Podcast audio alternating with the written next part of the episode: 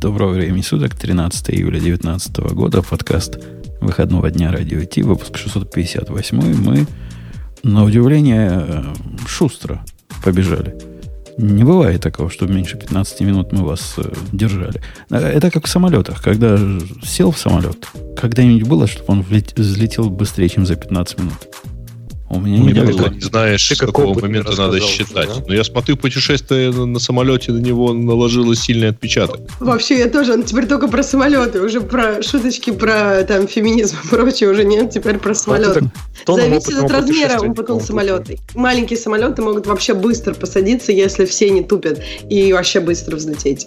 И от авиакомпаний тоже. Если дорогая авиакомпания, их пускают вперед чаще всего. Можно вам открыть страшную тайну? Авиакомпания считает отправление не с момента взлета, а с момента закрытия дверей. Я, ну, я, то есть я, тот момент, когда вы считаете, что вы еще на земле, на самом деле уже все окей, вас уже отправили. Ну, меня их формальные признаки мало а, интересуют. А, а, какой им пон... Ну, в смысле, я понимаю, что они так считают, но, по-моему, им нет никакого кайфа, что они уже двери закрыли, и потом еще там два часа тебя, э, ну, вот, патрулируют по там аэропорту в ожидании полосы. Ну, то есть им это тоже не в кассу, никому это не в кассу, когда ты сидишь в самолете. Не, не, что пассажиры не могли запросить этот за опоздание. Э, не, не, не, не, дело, дело не в этом. У них просто это заложено, условно говоря, в расчет во имени. То есть, когда командир говорит, что нам лететь, условно говоря, 3,5 часа, то вот э, во имя от закрытия дверей и начала, так сказать, все технологические и прочие времена, оно вот лежит в этих трех с половиной часах. Есть они просто из, от других точек отталкиваются. Это для нас сидение в ожидании взлета еще типа мы не летим. Ну вот на самом деле полет уже как бы начался. Ксюша, ты зря меня тронул до того, как я рекламу проиграл за, за больную тему про феминизм. Зря, потому что после Нью-Йорка у меня, знаешь, сколько антифеминистических э, замечаний. И про девок, которые голые ходят и просят э, милостыню. И, и про то, что они не по-настоящему голые оказались, как, когда я им таким милостыню дал. Есть фотогра... У меня есть фотография с голыми девками. Но я вам ее не покажу. Это ты не статую свободы, да, так называешь, надеюсь? Нет, то одето, то одето было. Он ей милостыню дан. И она, и она, к счастью, не ходит. Мы не в Кинг-Конге. Э, ну вот давайте Digital Ocean, а то я вижу, у вас мои шовинистические разговоры сильно возбудили. Поехали. Это шоу создано при поддержке Digital Ocean. Digital Ocean – провайдер доступного облачного хостинга. Всего за 55 секунд и 5 долларов в месяц вы можете создать свой облачный сервер в одном из дата-центров, расположенных в Нью-Йорке, Сан-Франциско, Амстердаме и Сингапуре, и управлять им с помощью простой, интуитивно понятной панели управления или воспользоваться мощным API. Начните прямо сейчас. Введите промокод радиодефис при регистрации и получите 10 долларов бонуса на аккаунт. А, главное, э, этих технологическая новость недели произошла прямо несколько минут назад, когда мне принесли камеры, которые я уже прикрутил. Несколько. Час назад принесли камеры от Амазона. Я их прикрутил, поставил, слушайте, технологии просто продвинулись в сторону, как для простого человека, который не хочет заморачиваться, сделать все, чтобы само работало. Практически это на уровне само работает. Я ближе уже уровней придумать не могу. Я про То эти камеры Blink, Blink, которые Blink 2. То есть он потом в свете того, что Google недавно рассказал, что они постоянно слушают и записывают твои разговоры, ты решил поставить камеры от Амазона? Конечно, конечно. Это хороший вопрос, но у меня и в голову не пришло такие камеры внутри дома ставить. Они снимают, так сказать, публично, общественно доступное невооруженным камерой взглядом пространство. Э, и то время от времени. Только когда там какой босяк проходит. А, ну, сейчас вместо босика моя жена почему-то все время выходит, выходит, заходит, и мне приходит предупреждение на телефон. Вот, дверь Слушай, открылась. а зачем тебе это надо? Ты же работаешь из дома. Ну, то есть ты не боишься, что когда ты уходишь из дома, там как-то... Или, или вот почему ты решил поставить? Хороший вопрос. Просто вопрос вопросов. Жена говорит, Ольга говорит, у всех есть, почему у нас нет? Я говорю, да глупости. Это у нас для раннего предупреждения, обнаружения подлета ракеты собака есть. Зачем нам еще камера? Ну, как она? Ну, где? Ну, что? Ну, как-то жена говорит, надо. А, я кто такой? Ты знаешь, я подкаблучник. Мне женщина сказала, я, я пошел сделал. Сказала женщина купить новый гаджет, и пошел. Конечно, конечно. Да, Сопро- кажется, сопротивлялся, сопротивлялся. Да не обязательно женщина, кто угодно тебе скажет, купи новый гаджет, и сразу... Ты внутренний голос покажет. За эти деньги просто смешно было бы не попробовать, потому что стоит он копейки какие-то. 80 долларов за камеру, по-моему, или 85, что-то такое. Ну, плюс бридж, в общем, из двух камер комплект обошелся в 160-170 долларов. Где-то так. Плюс-минус. А, Боб, у кого у тебя есть камера, скажи, которая следит за чем-нибудь снаружи? Э, я пытаюсь считать 6 или 7. 6 или 7? Ох ты, да. бося какой. А, это... Подожди, Боб, а ты не в квартире живешь, ты в доме? Или ты ну, в квартире? Я посчитал суммарно, но наружу торчит две. То есть ты снимаешь просто улицу просто для, улицу, для, подъезд, для фана? Улицу, подъезд. Улицу, подъезд. Ну, нет, улицу не для фана. Чтобы издалека... У меня просто очень удачно выходит э, окно на шоссе, которое подъезжает ко мне, и я вижу, по какой улице лучше подъезжать к дому. Красота а, же, ты ну, с работы смотришь и типа, ну, а, подъезд, Яндекс подъезжая, подъезжая. А ты знаешь, ты знаешь, оно ведь не работает на таком микрорежиме. У нас типа 5 минут пробка на одной улице, 5 минут на другой. И ты просто за это время не успеваешь ни в одних Яндекс пробках ничего заметить. А тут посмотрел, ага, кажется, здесь быстрее будет. И все. В реальном времени. С реальной, с точки зрения реального времени, вот у этой конкретной камеры прям есть еще куда работать. Пока включаешь Live, live View, Live Fit, вот этот, она ну, задумывается прямо конкретно. Если этот человек тебе в дверь стучит, ты ему лайфит включаешь и пытаешься с ним поговорить, там есть такая возможность использовать ее как переговорное устройство. Он уже три раза уйдет, пока она поймет, что, что ты от нее попросил.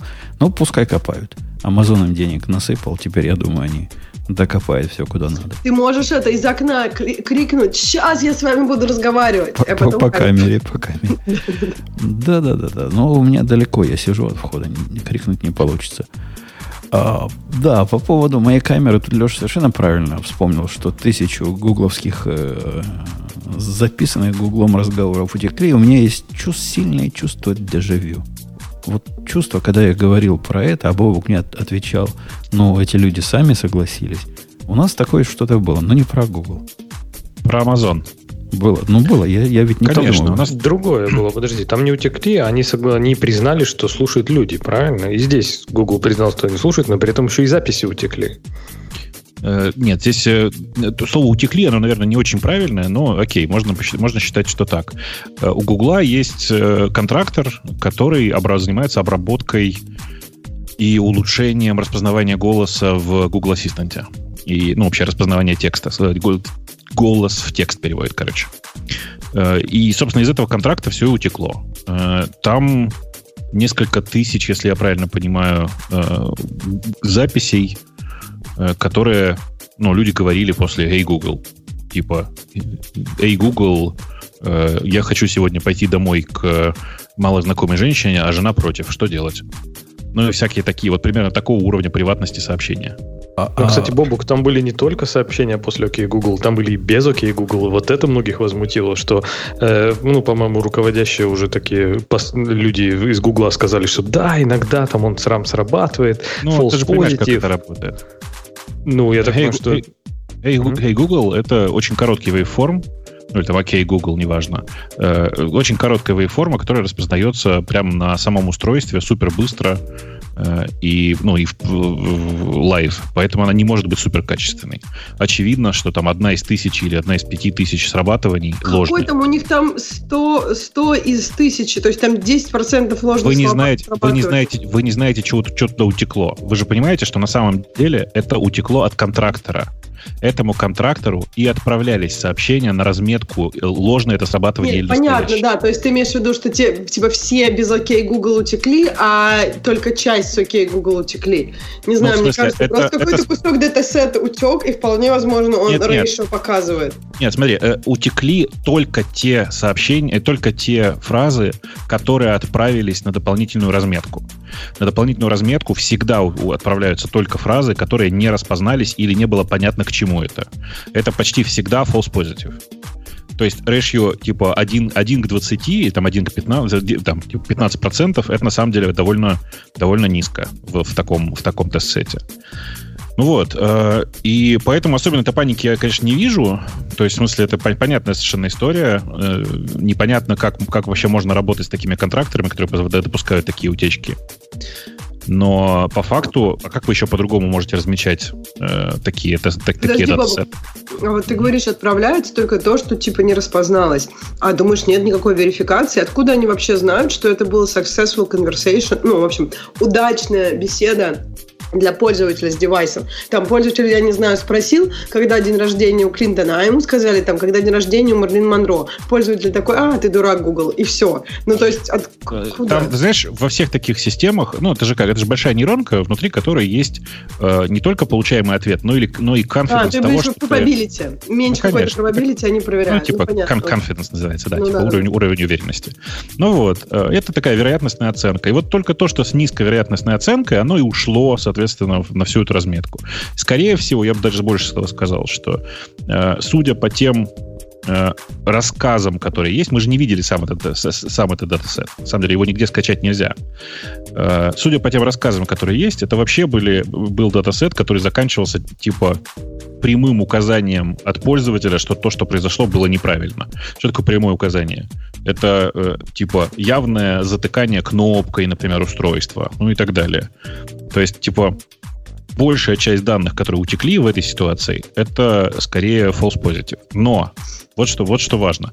На самом-то деле это не важно, потому что вы же понимаете, что достаточно одного куска приватной информации в такой ситуации, чтобы создать людям проблемы.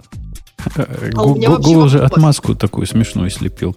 Говорит, ну мы, да, действительно, контракторам отдаем это, но это полностью анонимизировано. Они не знают, кто это и где это и когда записывал. Ну, так и есть. Так и есть. Я понимаю, но отмазка-то смешная, но по контексту разговора вот авторы вот этой статьи, а о которой там, мы там... говорим, вычислили, Они говорят, кто ну это. это как вас, типа, незнакомец услышал, когда вы, например, громко разговариваете около окна. Типа такого. У меня тут есть вопрос вот в связи с этим. Если это как незнакомец.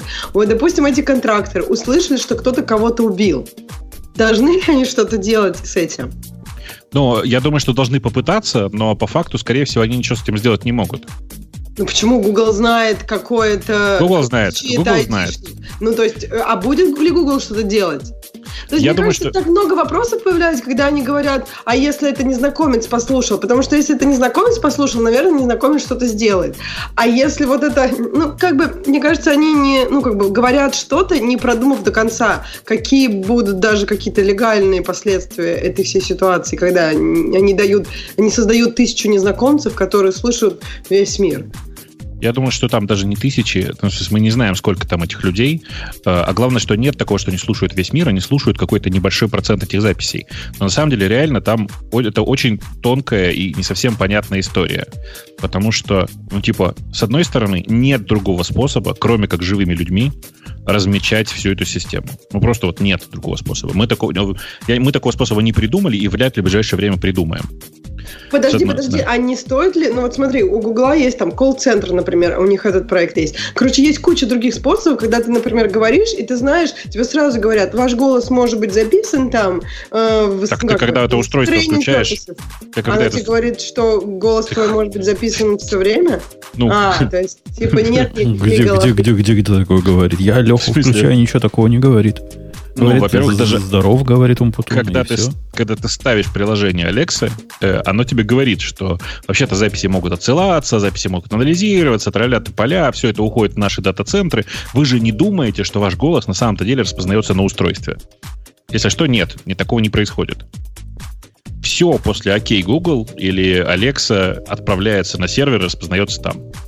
По крайней мере, на текущий момент. Ну, на все, текущий момент. Да, с тем, что с прямыми обращениями, я, я с тобой согласен. Это как бы грех, который мы сами берем на душу. Однако ложное срабатывание вызывает, ну, действительно, проблему. Ну, а как ментальную. Ты, а, как ты, а как ты определишь, ложное оно или нет? А черт его знает. Пусть, пусть, пусть свою неонку лучше тренирует.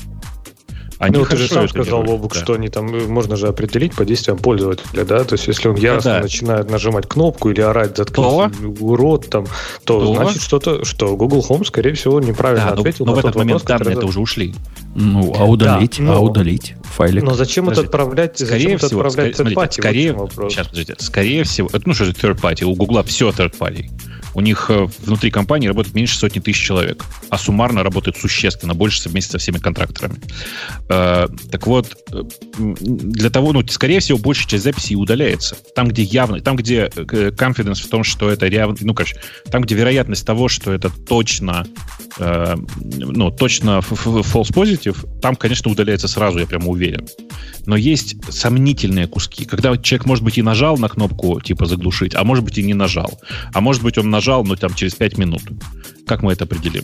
Ну, типа, вывод очень простой. Давайте попробуем посмотреть с помощью живого человека. Вот они это и делают. Ну, мне кажется, дефолт должен быть обратный, параноидальный. И если они заботятся о приватности каким-то образом, ну, то ну, удалять, тысяча, удалять к чертовой матери. Утекла.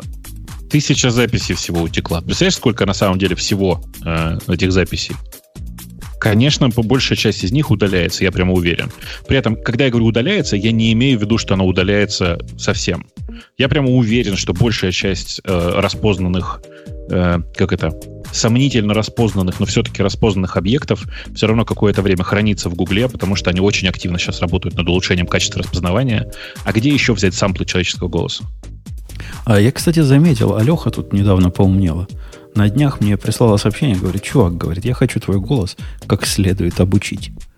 Хочу знать, кто ты. Хочу с тобой разговаривать и понимать, что именно ты ко мне обращаешься. То есть они в эту сторону продвинули. Заставила меня несколько фраз сказать. Теперь она будет понимать, видимо, понимать, кто к ней обращается. Не зря, ну что да. она меня мучила. Ну да. Ну, это круто, круто. А Apple еще не прикрутила такое. Да там любой может с ней поговорить от твоего да, и на, сам, на самом деле и у, у Гугла и у, и у Алекса это сейчас есть в том или ином виде, в смысле распознавания того, кто говорит. Siri пока это не очень хорошо умеет. Она это умеет в телефоне, а в колонке почему-то не очень. В телефоне ты знаешь, да, что там же ты, когда, когда устройство э, инициализируешь, она говорит, давай-ка Siri твою дообучим. Помнишь? Да, да, было такое. Ну было. вот, ну вот, это примерно оно же. Э, в Siri это появилось раньше, чем во всех остальных, но на самом деле по качеству сейчас довольно сомнительное на фоне остальных. Окей, okay, окей. Okay. Вообще, кстати... на самом деле, сейчас, секунду, слушай, на самом деле это же, вот вся эта история про утекшие данные, она же на самом деле большая. То есть тот, кто придумает какой-то, я не знаю, вообще возможно ли это, но тот, кто придумает способ обучать систему распознавания речи без, без использования человека, но это как бы это будет гигантский прорыв. Так, а смотри, что... а можно же использовать человека, только того самого человека. Пусть пришлют мне, я послушаю и скажу, ну, за денежку какую-нибудь, а потом дадите мне купон там в Гугле со скидкой. Серьезно, что ли? Ну, сколько а процентов людей будут этой херней заниматься? Ну, ты что? Мы хотим да, все эти, мы все эти да. ассистенты хотим, чтобы избавиться от этой ерунды. Конечно, только если тебе дадут за это 50 долларов там на приложение в Android Play или на музычку любимого какого-нибудь там Jay-Z. То 2%, то 2%, причем 2% наиболее активных чуваков Конечно. будет этим это, заниматься. И это а много проблема, прям. Ну, конечно, нет. Потому что на самом деле э, самое интересное здесь это домохозяйки, это дети, это, короче, самые интересные области, как раз самые сложные области, они все равно за пределами, как бы за пределами э, вот этой вот активной, активной аудитории. Это во-первых. А во-вторых, что значит присылать этому человеку? Вот смотри, вот у тебя стоит дома колонка. Вот у тебя девушка там или жена пришла и что-то сказала, и оно записалось. Кому отправлять на разметку-то? Ну, там, там же есть владелец аккаунта, правильно? То есть предлагаешь владельцу аккаунта. Конечно. То есть ты считаешь, что это, это, что это этично, а анонимусу, который точно не узнает, кто это, скорее всего, не узнает, кто это. Менее, менее логично, да? Чем какому-то мужику в Голландии, сто процентов. Лучше мужик, на мой взгляд, лучше мужику в Голландии, прости, пожалуйста. У То тебя есть, как бы, privacy какая-то внутри, твоя дома. паранойя прямо зашкаливает. Да, даже моя Подожди, тихо курит а разве, а ну, легко представить себе ситуацию, когда э, там, условно говоря, два близких человека обсуждают что-то, что тебе знать не надо. Подожди, но с другой стороны, я могу поставить у себя вот сейчас слушающее устройство, если я Можешь, но это будет на твоей совести. Это будет а, на твоей совести. А то, что это типа будет на совести Гугла, но они бы предупреждали, вы сейчас услышите все разговоры, которые были у вас в квартире. Вы готовы на это или нет? Я, я напомню тебе, что в, во многих странах установка такого устройства это вообще-то подсудное дело. Даже если ты в своем жилище. даже в своем даже, доме, даже, даже в своем жилище. А, если ты тогда Google не предупреждаешь других. То есть почему а? Google, почему Google тогда это законно делать? Я просто не понимаю. То есть потому что я понимаю, что установка, отправлять... установка скрытой звукозаписи не может быть объяснена ничем, кроме слежки, на самом деле. Ну, то есть Google, Google устанавливает нет, звукозапись? конечно нет. У Google устройство, которое играет музыку, а еще голосом управляет всем подряд. То есть, погоди, Бобок, ты какую-то ерунду несешь. Ты же меня прости, дружище. Да-да-да. Э, то есть, если я поставлю в доме любую из камер вот этих, э, которые, которые я купил для улицы, поставлю в доме, то я сразу подсудный чувак. Если ты их, если ты их установишь скрытно, то есть таким образом, что это попадает в категорию скрытая слежка. А, так да, смысл конечно. в том поставить, чтобы они на глаза не попадались. Такое, что значит скрытно? Нету красной стрелки, вот здесь камера. Слушай, это суд решит. Это суд решит. Что ты у меня спрашиваешь? Если ты занимаешься слежкой, как бы это слежка в любом случае, даже если ты занимаешься в собственном доме. Как-то я сомневаюсь в твоих юридических ну, познаниях. Я просто не понимаю, чем это Google тогда другим. Он же реально тогда, получается, следит за тобой. Он делает то же самое, что я вот сейчас поставлю iPhone, это делает а твоего на запись. Значит, давайте, как это, давайте договоримся. Во-первых, конечно, следит. Просто в данном конкретном случае сложно обвинить Google, что его задача в том, чтобы следить и преследовать, э, следить за вами и вас, преслед, и вас преследовать. А в случае, эм, ну, как бы сказать, внутри семейного конфликта обвинить человека в сталкинге довольно легко, даже если они муж и жена. Не знаю, а если я за своими кошками смотрю? Я за, вот кошками, за кошками да, можно, я, они я не подадут в суд. Смотрю, да, смотреть Смотри, на кошку. Кошками... А потом, не знаю, у меня там в комнате какой-нибудь там друг с какой-нибудь подругой, и я тут такая хопа, и и так, что, я за ними типа следила? Так, так можно до тех... Еще раз, конечно, так можно. В суде будешь доказывать, что ты эту камеру ставила для кошек. И, скорее всего, тебя оправдают. Но я же не об этом сейчас. А, а мне том, кажется, что... это и до суда не дойдет. Ни один прокурор за такое дело не возьмется вменяемо. А есть какие-то прецеденты, чтобы кого-то mm-hmm. за это наказывали? Ну, я, я, видишь, я не готов говорить вам за Штаты, а то, что в Европе, это, это просто, ну, во многих странах Европы это так. Я прям вот зуб даю, что... Ну, ну Европа это оторванный ломоть. Это с этим, с этим все понятно. Там Леха, ну, а, один, один последний нормальный опять... человек остался. Какой нормальный? Так он же не в Европе. Подожди, пока еще, пока еще в Европе. Почти, почти, да почти ладно. в Европе. Вы очень серьезно настроены на то, чтобы выйти. Да. Вот еще Бориску царя не выбрали, не надо. Бориску на царство? А, а Короче, может, и импровизируют, что королева не выйдет. Ну, может и так, да. Но вряд ли. А, короче, ну, реально, на самом деле, вот если изобрести хоть какой-то способ для разметки этих данных, который не, не привязан к живым людям, это потенциально, потенциально просто бомба. Но пока я не, не верю даже в возможность существования такого подхода. Очень жаль, на самом деле. Я хотел с вами поделиться технологическим WTF прошедшей недели. Поскольку... Про Cloudflare? Нет, другие. Там прям вовсю, другие. полный рост. Мы, мы дойдем до Cloudflare. У меня более насущная тема. Тут Ксюша мне, некая Ксюша, это, Ксюша, замечай, начинается наезд на женщин в твоем лице. Посоветовала, говорит, Убером пользуйся, говорит Умпутун. Было такое? Скажи, было? А ну, признавайся. А, она даже микрофон нажала, чтобы не признаться. Советовала. Было, было, советовала. И Uber меня, вы знаете, удивил с одной стороны какой-то продвинутостью в некоторых моментах, а с другой стороны полнейшим ничтожеством в понимании того, как люди это используют. И это даже удивительно для такой продвинутой компании. Ну, вообще удивительно. Ну, согласен. Грей, Грей, ты пользуешься Uber? Ну, иногда. Я что? вообще лифт тебе советовала, а не Uber. Ну ладно. Так а что тебе не понравилось-то? Ну вот подъезжает к тебе машина. Ты заказываешь машину. Он говорит, приедет к тебе водитель такой-то, фотографии рассмотреть невозможно. Никакого способа посмотреть фотографию побольше, чтобы узнать его в лицо нет. Есть такая аватарка. Подожди, Ладно, а ты машину ищешь, его, лицо. его лицо, я не понимаю, тебе нужна, как выглядит машина, ее марка и вообще лучше всего цвет. Во, лучше всего цвет. А почему же цвет приходит только в, не в смс, а в notification, а на странице, которая говорит, к тебе едет машина? Во-первых, все машины рисуются черным цветом, которые к тебе едут, а во-вторых, явно не написано, какого она цвета. Наверное, где-то можно найти, если покопаться. Но... По-моему, да, по-моему, там везде все написано. Нигде Простите, не написано. девушки, а зачем вам цвет? У вас номерной знак есть. Ой, ты представь, да, блин, ну представь себе Great Times Square, где да. машины, эти, машины эти идут таким потоком, там все вперед даже не забежишь да. посмотреть, ну, какой у нее номер. Окей, тебе приходит сообщение, что за тобой сейчас поедет черный Ford Crown Victoria. Да, да, на Таймс-сквер. Да. Их одновременно там в любую секунду во имени штук 10. Ну, да, хотя, ну что, хотя бы что-то. Много. Это Нет, хотя это, бы что-то. Я считаю, говорю, это хороший фильтр. То есть ты отфильтровываешь где-то ну, ну, больше половины обычно машин по, как, бы, как бы не то, и дальше уже смотришь как-то, ну, шейп машины и уже номер. У них же раньше вот этот значочек, у них же, по-моему, у некоторых машин совпадает со цветом. Я не знаю, это у всех так или не сейчас совпадает. Сейчас все черные да, машины, все нарисованы черные машины. Подожди, вот, нарисованы на карте или нарисованы внизу? Внизу, внизу там Внизу как бы. черные машины, все нарисованы. Так, может, у тебя просто черная машина была? Нет, были разные машины. Я один раз даже попал. Чувак стоит, бибикает, а я как дурак жду черный Hyundai. А он вон белый, сбоку стоит.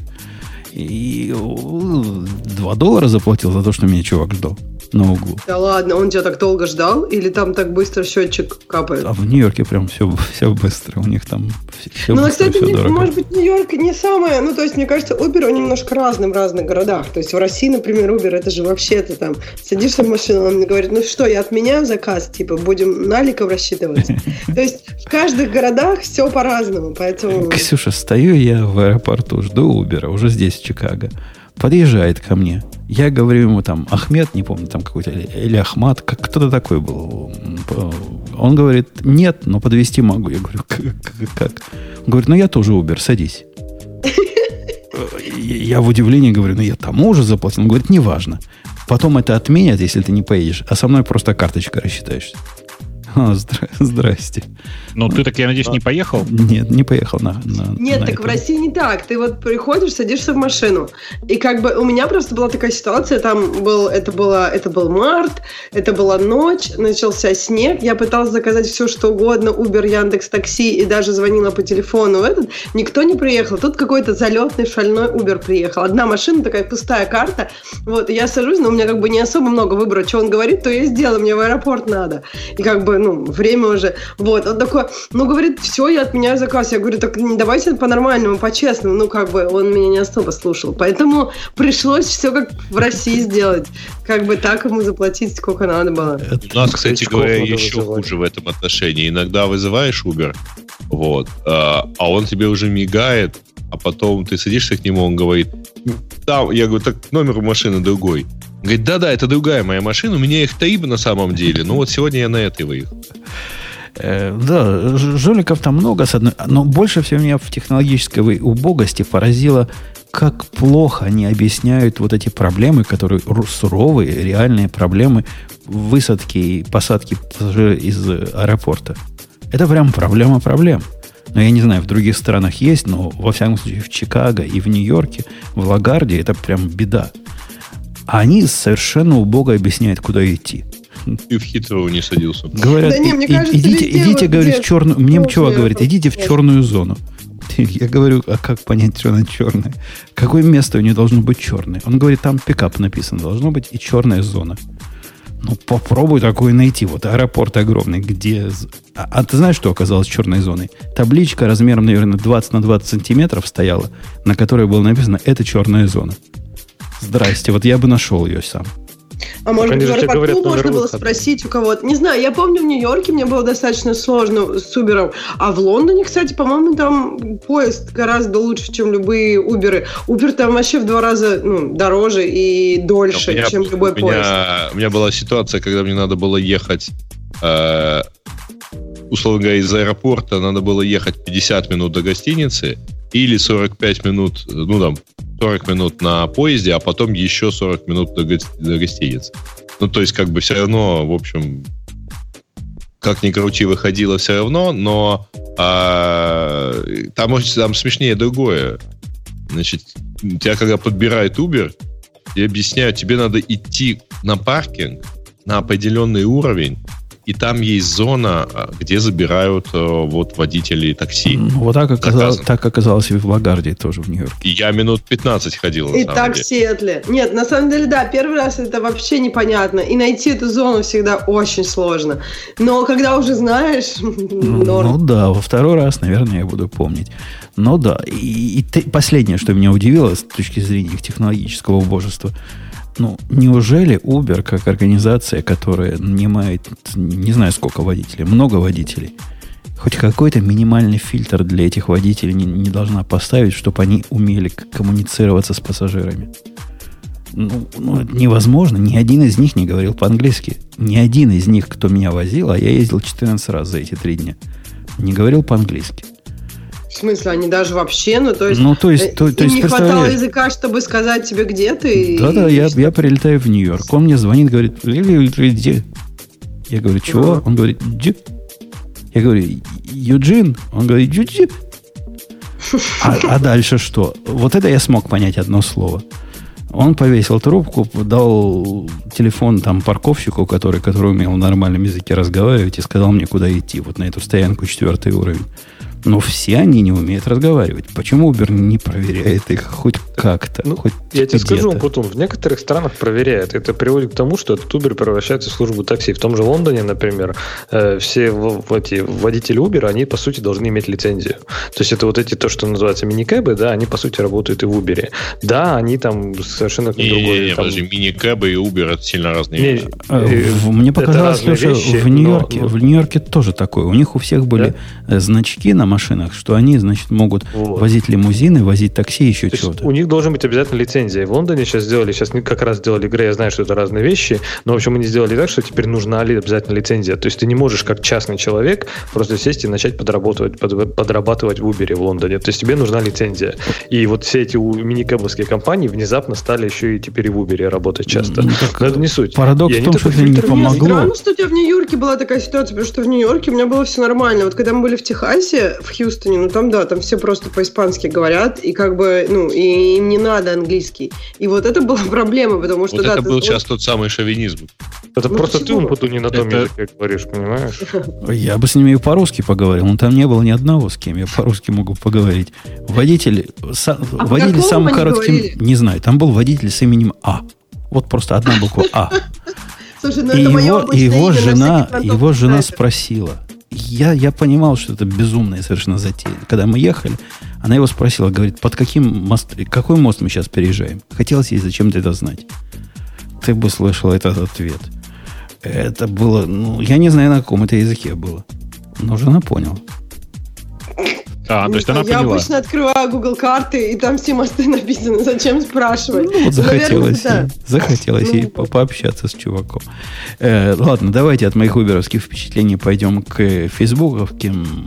Вообще оцените, да, насколько Женя древний?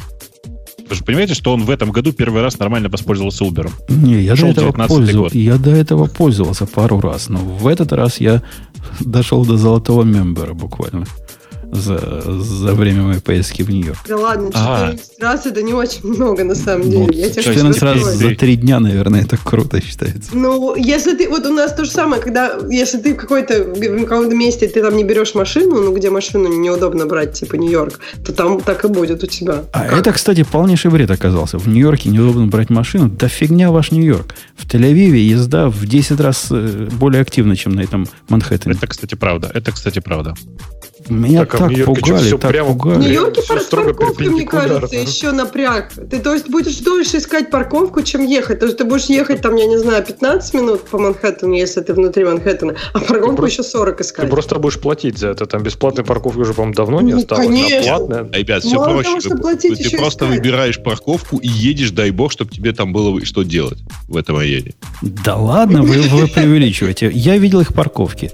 Даже вот в этом в центре мира, где люди идут вот это я действительно никогда в жизни не видел. Когда люди идут плечом к плечу, как, э, как взвод солдат, и останавливаются по команде, потому что дальше идти нельзя. Вот столько людей в центре, в этом самом.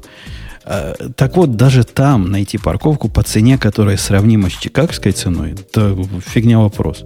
Но у нас в Чикаго час 30 долларов стоит парковки. Ну да, ну 30 и в Нью-Йорке долларов в час? Да. В Нью-Йорке мы, по-моему, за 40 долларов на, на весь день оставляли. На 10 часов можно найти, да. Да. Да, да. я такие ну, нас Слушай, ну это выгодно. И, э, мне кажется, Uber выгоднее будет, чем 30 долларов в час на парковку.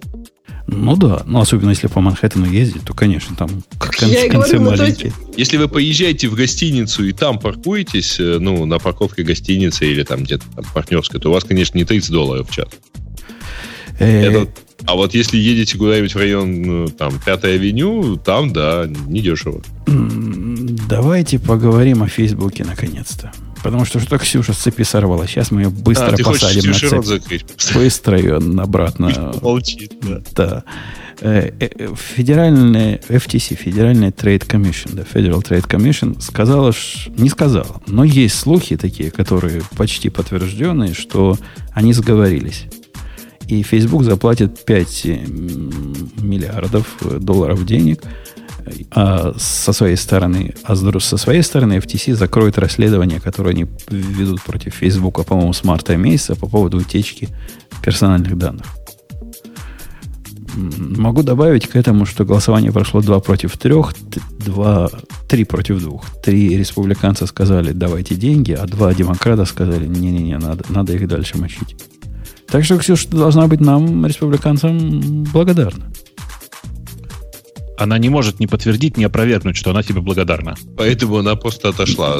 Я... Про что так, а что они Cambridge Analytica, да, вот это дело? Они за, да, за это да, да, за, за это, и потом навалили все остальное, что было после этого. А там что, Цукер, Цукерберг же вышел, и этот, э, как его, на мизинчиках там поклялся, что ничего не было. Нет? Не на, на мизинчиках отжался, да? Ну, да.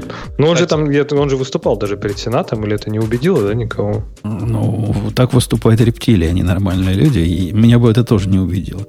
Это раз. А с другой стороны, мне абсолютно притят, не знаю, Бог меня поддержит или нет, но демократы в этой ситуации мне притят. Они говорят, типа, надо Цукерберга наказать индивидуально. Его вот конкретно в тюрягу. Ему, значит, двушечку. А денег, деньги, нафиг нам их деньги. По-моему, республиканский подход нагадили. Ну, давайте мы с вас месячную выручку заберем. По-моему, нормальный подход. Ну, на самом деле, там вообще интересно, потому что сразу после этой новости э, стоимость фей- капитализация Фейсбука поднялась на 5 миллиардов. Ну, то есть вот выросла. Ну, это как-то не очень. Чтобы, компенси... чтобы компенсировать этой штраф? новости, курс акций Фейсбука поднялся, и капитализация выросла, по-моему, даже больше, чем на 5 миллиардов. Капитализация да. и прямые вот эти, наверное, это будут операционные расходы, как они покажут. Это как бы две большие разницы. То есть одно деньги виртуальные, другое деньги реальные. 5 миллиардов, если они будут платить, то это будут прям настоящие 5 миллиардов. Не Нет, это будут, конечно, настоящие, но а, все называют это буквально победой Фейсбука. Ну и, собственно, там, Я бы не сказал, что это победа. В наших вот этих около аналитических кругах говорят, что от FTC такого не ожидали.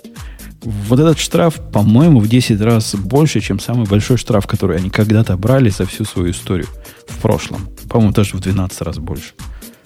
И угу. сколько с них еще взять можно? Ну, смотри, 5 миллиардов взяли с Facebook.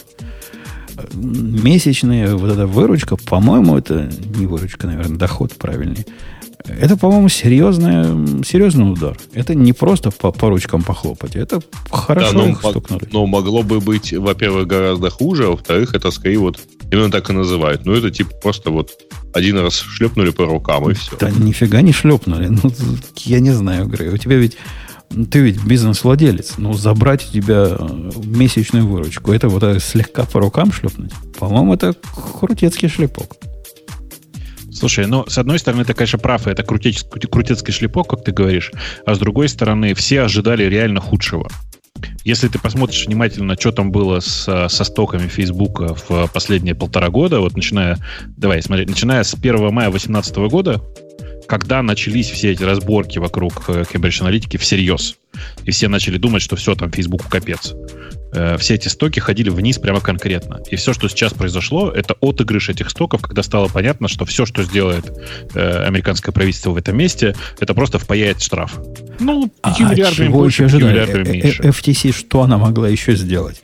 У этой организации нет другого механизма. Конкретно ты прав, но, видишь, типа все ожидали, что может быть еще хуже. Может быть, все дело не закончится FTC. Так не а закончится. Сейчас, э, э, это, это, только, это только первый звоночек. Скорее вот всего, все закончится FTC. Не, Скорее а, всего, все закончится а, FTC. А я, а я уверен, что не закончится FTC. Я уверен, что это пойдет дальше. И, и они так там настроены вместе, и республиканцы, и демократы, как в Facebook этот несчастный, стереть с лица земли и в дребезги напополам разделить на 173 компании – добром это не закончится для Фейсбука. Я, я вас предупреждаю.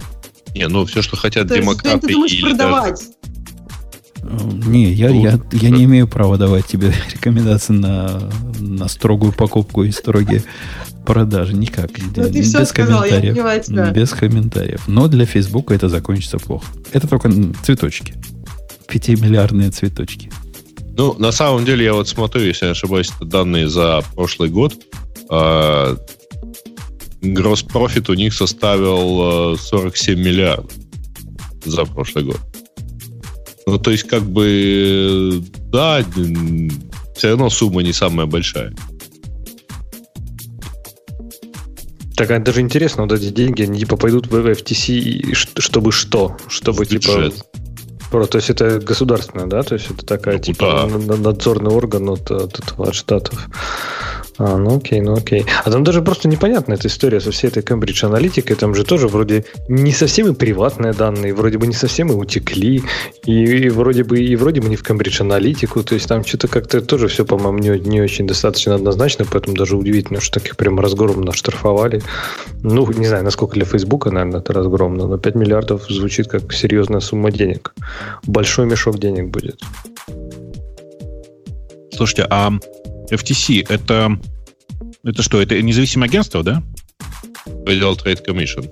Министерство фактически торговли. Нет.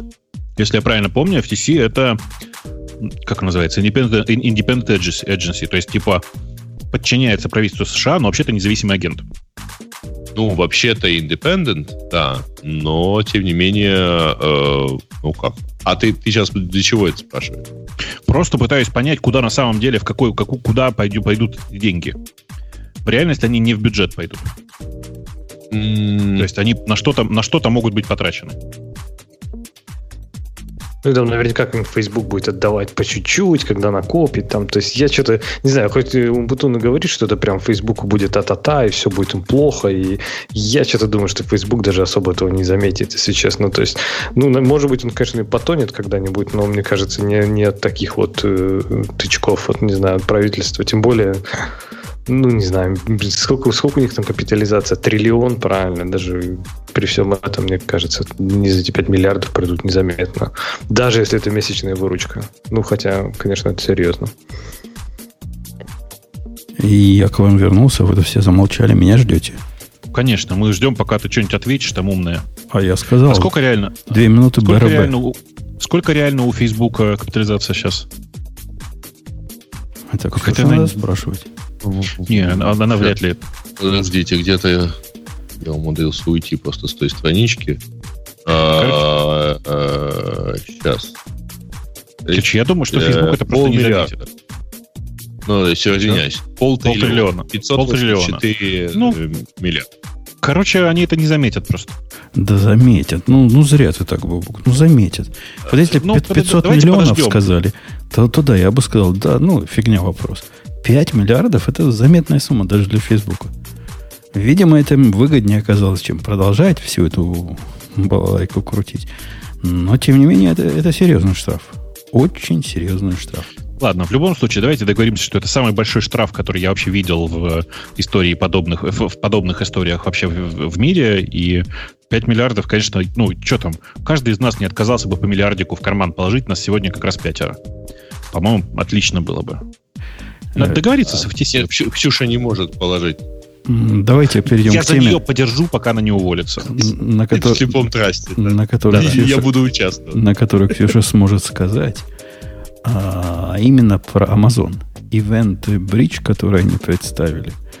И один из блогов говорит, что это крутецкая вещь, и это самая большая инновация со времен придумывания лямды – и, в принципе, я так близок э, согласиться с, с а ты, ты расскажешь вообще, что это? Ну, Amazon придумали... Начнем, начнем с конца. Каким образом сейчас в лямбдах можно коммуницироваться между разными сервисами, которые, понятно, stateless, которые должны как-то друг с другом общаться? Путей таких немного.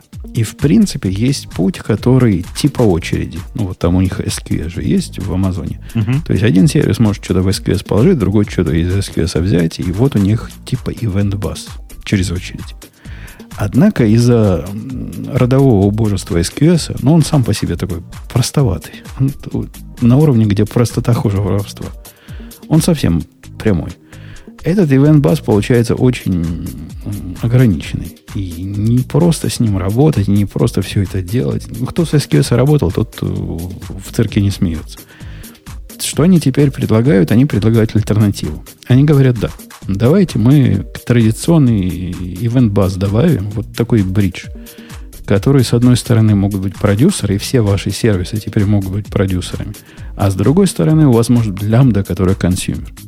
В результате чего угодно, что у вас есть на свете, может через этот э, bridge какие-то события генерировать для, для лямбды. И вы понимаете, да, это довольно крутое изменение, э, такое инфраструктурное. Оно настолько крутое, что сразу у Амазона с этим Event Bridge появились, и, как они это называют, партнеры, которые к своим стандартным продуктам предлагают поддержку к этому. InBridge никто раньше не предлагал. Не знаю, никто. Я, может, поспешил, но такого, чтобы предлагали из коробки поддержку публикования в SQS и своих продуктов, я такого не видел. А вот с этим API, который, которыми WinBridge покрыт, то все, все на свете.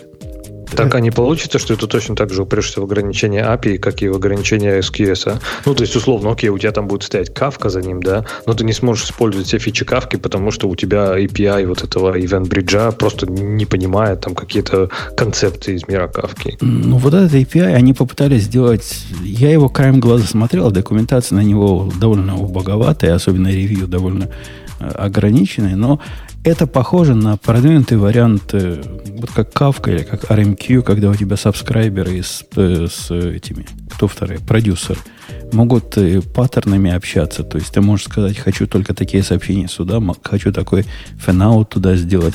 Продвинутые паттерны использования. Это не просто очередь.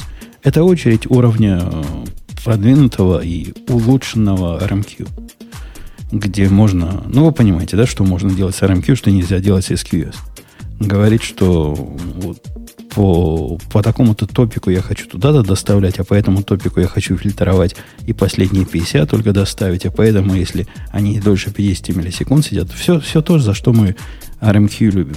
Такой типа, как э, RMQ, похожий механизм для, для, для соединения между собой частей в, в амазоновско-лямбдовском мире.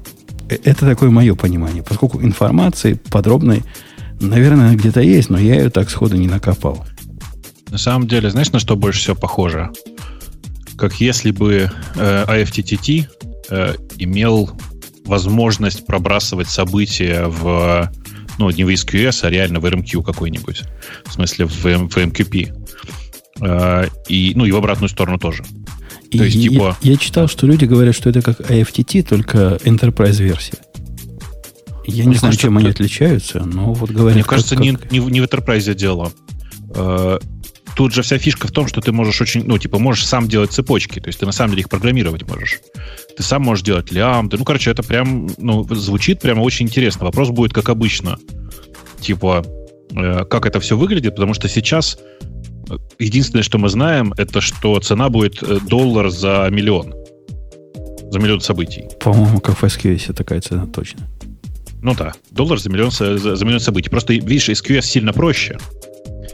А тут потенциально прям, ну, какая-то большая история. Ну, и нужно, нужно понять еще, можно ли попадать, насколько легко попадать в э, вот эту в партнерскую интеграцию. Потому что она же там отдельно как-то живет у них.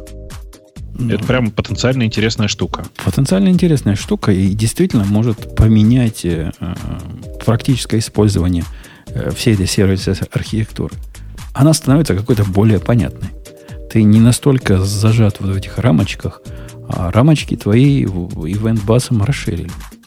Ну, не хватало ивент. Злые языки скажут, что да, они пришли последними к этой черте. И я соглашусь. В Ажуре это, по-моему, с 2018 года. В Гугле это, не помню с какого года, но тоже подобное нечто есть. Амазон такое сделал последним. Ну, а кого это волнует? Так, подожди, а это именно API или это прям продукт? То есть, типа, тебе надо что-то подключать, чтобы эта штука заработала, или она сама все просто работает? Я понимаю, что это и API, и продукт. И То есть тебе не надо будет деплоить типа кавку, да, чтобы через API, через API этого EventBridge с ней общаться? Ну да, это как бы вместо кавки, это вместо RMQ, это вместо продвинутого э, месседж-брокера на, на стероидах. Меня страшно пугает, что это там чудовищный вендор-лог, но вот у меня просто есть сервис, который очень хорошо бы вписался туда. Я все буду ждать, пока они его на самом деле откроют. Потому что кажется, что он закрыт до сих пор, да? Э, Или можно уже? Не знаю, они как-то его анонсировали. Я даже видел статью э, внутри их блога, то есть, видимо, видимо, кому-то уже открыли.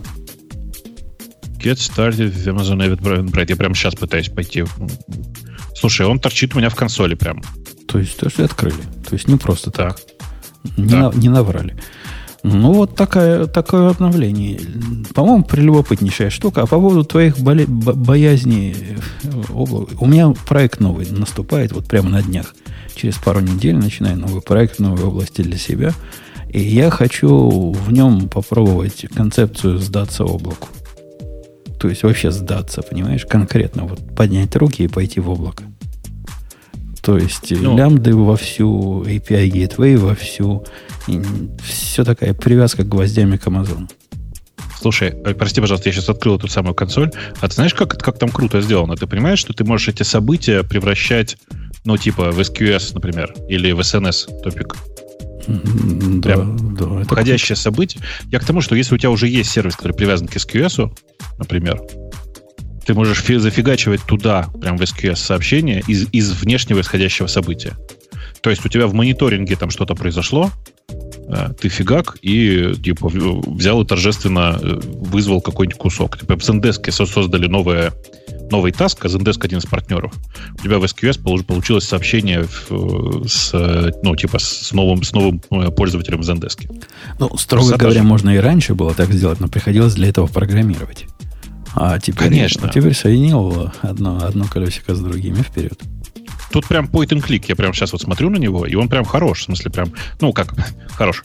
Как, как всегда в консоли Амазона хорош. Но в среднем прям прямо неплохо.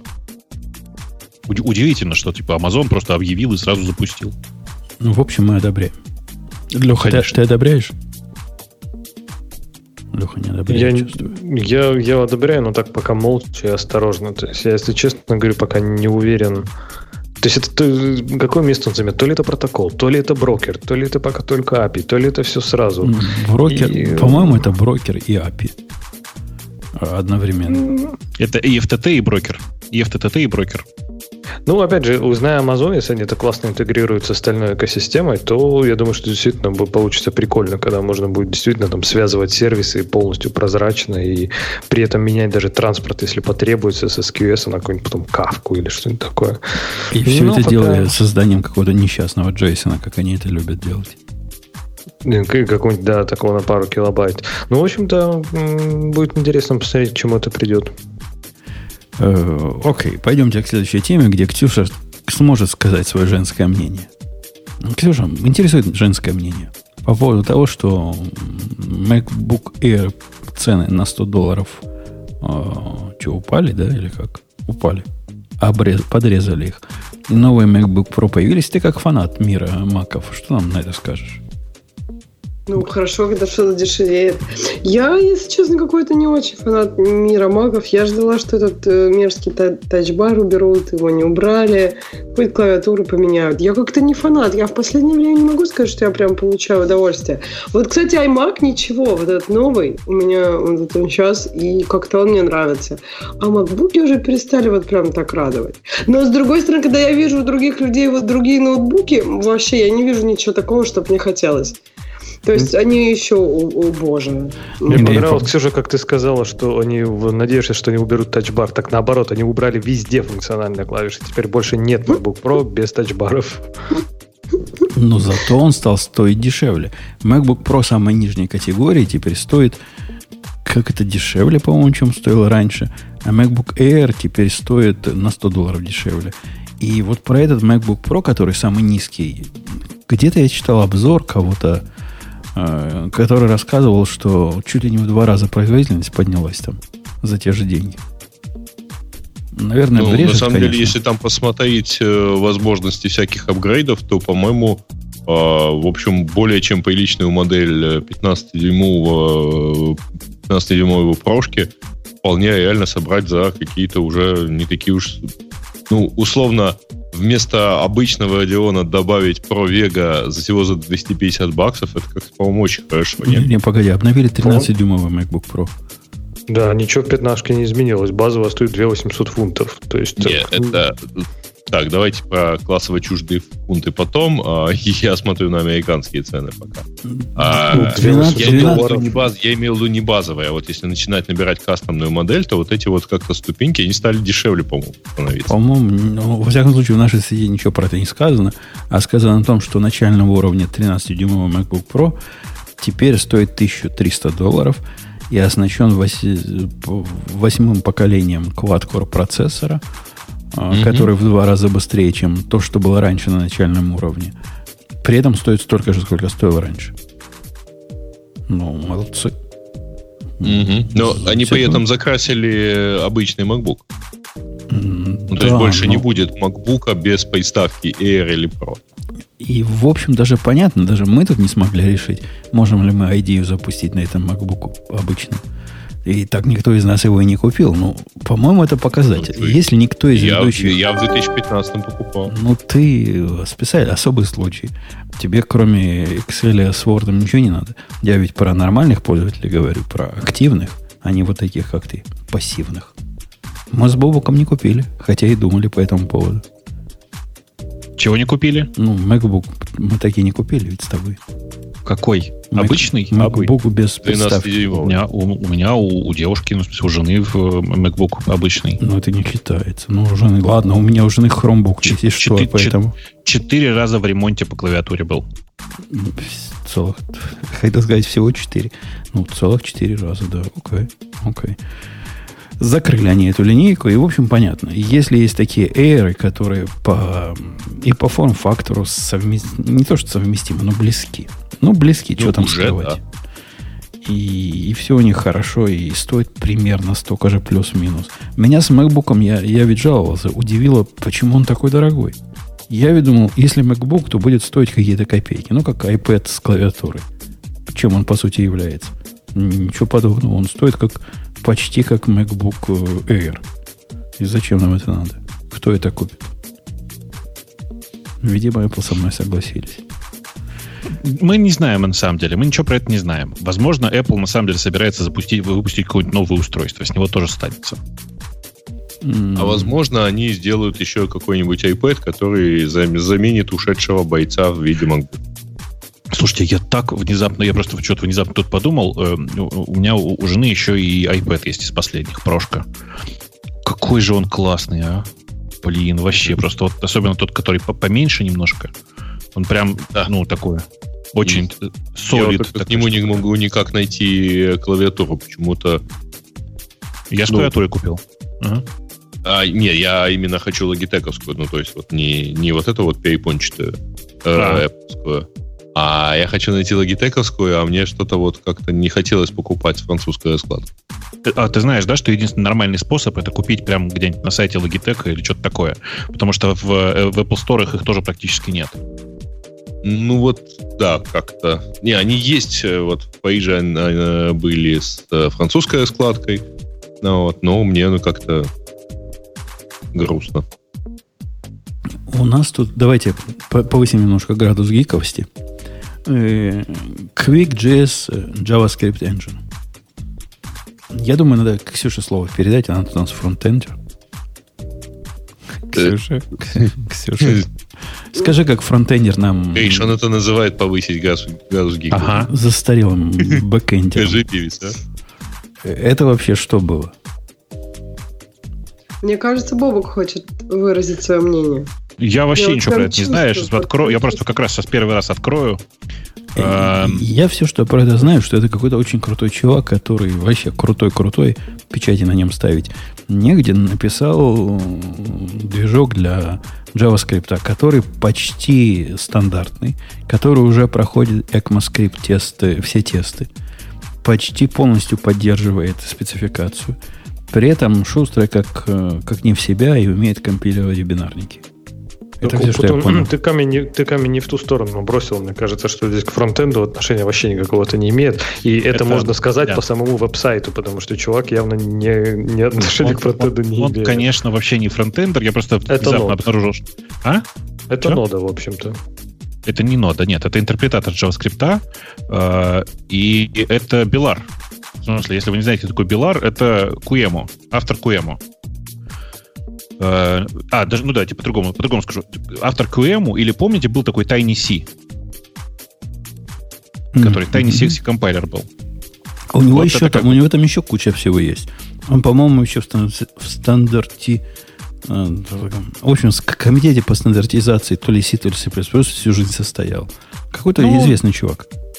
Да, а, да. что ты говоришь, Бобок, что это не надо? Я так понимаю, что просто ты можешь взять, кормить ему JavaScript файл, и он прям его бодренько запустит. Ну, понятно, что там нет API нодовских, Я да? буду, конечно, стесняться немножко, но ты же догадываешься, что нода — это не интерпретатор. Ну, это V8, по сути, да, под капотом. Ну, да. А он здесь, ну, а не, подожди, у него тоже какой-то компилятор там есть. У него что-то он там умеет компилировать. Нет, я, я не понимаю просто о чем ты. Смотри, значит, э, нода как таковая, это, это, ну, это экосистема. То есть набор JavaScript на самом деле библиотек и, и э, API для доступа к, ко всему подряд. Все это построено на базе интерпретатора V8. Так вот, э, на самом деле QuickJS — это компилятор JavaScript, сабсет, больш, большого сабсета JavaScript. То есть, очевидно, и валы он не может на самом деле делать, я думаю. Ну, по крайней мере, я внутрь не заглядывал. Может быть, и может, но тогда у него внутри вместе с собой лежит компилятор. То есть прикол, прикол в том, что это штука, которая исполняет или компилирует JavaScript. При этом делает это таким образом, что практически любой JavaScript ему засунешь, и он сможет его выполнить. Ну так, с практической точки зрения, любой. И это крутенько. Это настолько круто, что в обсуждении на Hacker News люди сомневались, а этот Фабриси, Фабриси, он вообще настоящий чувак? Или это какой-то AI? Который столько всего сделал, не может быть, что один человек вот в стольких известных проектах засветился. Что такое Фабрис? Он Фабрис. Фабрис. Фабрис. Ну, черт Фаб, Фабрис знает. Белард, да. Э, ну, конечно, он живой чувак, э, и он, по-моему, первый... А, не, не первый. Короче, э, я не очень помню, я помню, что он типа, в огромное количество open source проектов, и многие его, конечно, видели. Больше того, он был Немногие, немногие видели. Там был топик, где спрашивали, кто его видел. И самый близкий, кто его видел, нашелся такой, который с ним знаком через одного человека. У них то ли жены дружат, то ли еще как-то вот так. Так что не такой он уже и видимый чувак. Зря ты. Um, все-таки это AI, да? Есть такое подозрение. Не нулевая вероятность, что это, да, это терминатор из будущего подождите, почему UI или AI? Вы вообще про что? Все поняли. Понятно. Значит, AI.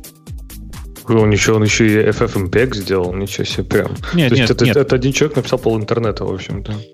Но не, не, не преувеличивая все-таки немножко. Нет такого, что он прямо э, весь его сделал. Э, он его в какой-то момент основал, этот проект. Э, причем долго скрывалось, что это он сам. Чтобы вы понимали. В смысле, э, Белар очень долго скрывал, что это он на самом деле фаундер FFmpeg. У него был какой-то там... Стыдно было. Псевдоним какой-то был, я уже не очень помню. Ну вот. А потом он потихонечку с, с него ливнул, по-моему. Сейчас он его в разработке его участия никого не принимает. Да. Не, ну вот смотри, вот это я что-то все пытаюсь понять, вот этот э, QuickJS, да, то есть я, что, все, что он может, это, ну, распарсить и либо скомпилировать, либо запустить. Я так понимаю, что у него джита никакого нет, то есть в любом случае сделать полный аут и потом это запустить, да, в каком-то виде. Но типа он идет только, вот умеет парсить JSON и все, у него нет ни механизмов расширения, нет ни API, ни API как у ноды, ничего. То есть это, по сути, вот ванильный откуда, JavaScript. От, ну, почему, умеет. откуда ты знаешь? Ну, в смысле, а вот я пытаюсь, не, не, я пытаюсь понять по сайту просто, я пытаюсь, вот читаю, пытаюсь понять. То есть вот как разработчик. Я разработчик на JavaScript, например. Например. И вот что я сейчас могу с Quick этим JS сделать? Ну, во-первых, вот ты можешь за, заимбедить к себе в э, свое приложение, например. JS как Паш. скриптовый, да, да, да. Ну да. Почему? Как, как компилируемый ты можешь его даже заимбедить к себе в приложении. Ну, видишь, как компилируемый странно его использовать, наверное, мне кажется. Ну, наверное, можно, да. Наверное, Почему бы нет? можно. Он умеет... Короче, у него... Что у него в составе? Я не вижу, есть у него в составе библиотеки. Кажется, что нет. Э, Это стандартный ин- интерпретатор ECMAScript, э, типа по, специ- по специ- по спецификации ES 20 2019. Библиотеки нужно прикладывать свои. Это как бы нормально, потому что для большинства интерпретаторов написанные библиотеки вполне себе нормальные. То есть ты можешь на самом деле подложить к нему би- библиотеки от V8, еще чего-нибудь, наверное, типа расширить его си- сишными модулями, он поддерживает C-модули, и получить на самом деле практически ноду. Я думаю, что кто-то это в какой-то момент сделает. Ну, мне кажется, да, что все упрется в то, что пока нативных модулей не будет, потому что на ноде же все равно достаточно много их нативных. И, наверное, как только сюда подтащится э, там всякие поддержка экспрессов и прочее, то это прям будет круто. То есть, когда можно все это скомпилировать прям в один бинарик. Прикиньте, будешь можно будет писать на JavaScript вместо Go и получать один бинарик в конце. Все будет как у вообще как у больших будет JavaScript. Пошел посмотреть на его бенчмарк.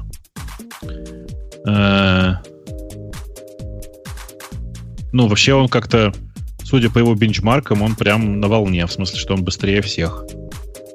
Ну Это да, он показывает, там, конечно. там по- показывает прям вообще какие-то мощные э, результаты и говорит, что прям... И главное, даже совместимость там с ES 2019, что там, по-моему, V8 даже еще полностью не совместим с ES 2019. То есть Ну, прям... когда, ты, когда ты заново пишешь компилятор, это, в общем, не сложно. Это проще, наверное, да. Да. Ну, слушай, прям впечатляет, да, такие, такие штуки прям, мне кажется, не знаю, вырастет ли во что-то больше это, но потенциально это может стать the next big thing в мире, в мире JavaScript. Знаешь, э, у Беларда в какой-то момент был прекрасный эксперимент, мне он страшно нравился, который был тайный C-компайлер. Э, Такой маленький компилятор C. Он, по-моему, закрытый проект сейчас, потому что особенного смысла в нем, естественно, не было. Э, Но он тоже был классный. Он был супер понятный, очень легко читался, и, ну, как бы, в смысле, весь код.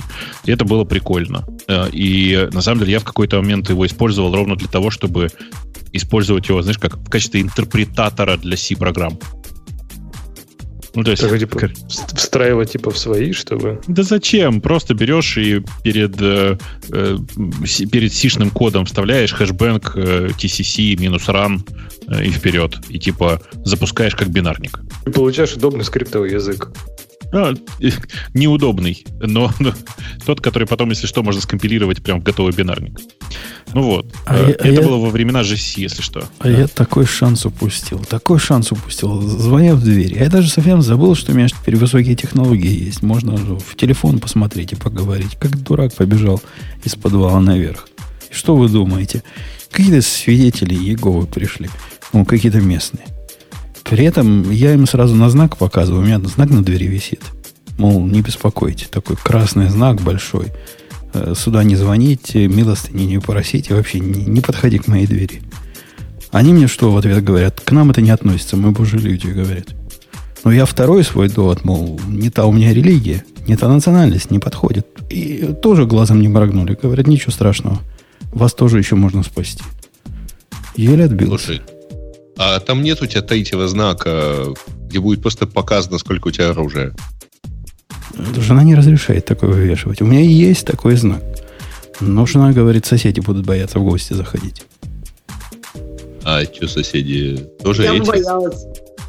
Ну, вот видишь, Ксюша бы боялась. То есть жена не про... Женщина, она знает, знает свою, свою линию. Э, окей, мы, вы договорили без меня про, про все это, пока я со свидетелями Ну, такое, по- пообсуждали. Теперь у нас проблема проблем. Я даже не знаю, есть ли у нас следующая тема, какую выбрать, и кто ее выберет. Ну, передаю инициативу в ваши руки, коллеги. А как же позор? Позор. Зума. Зума. Зума. Да.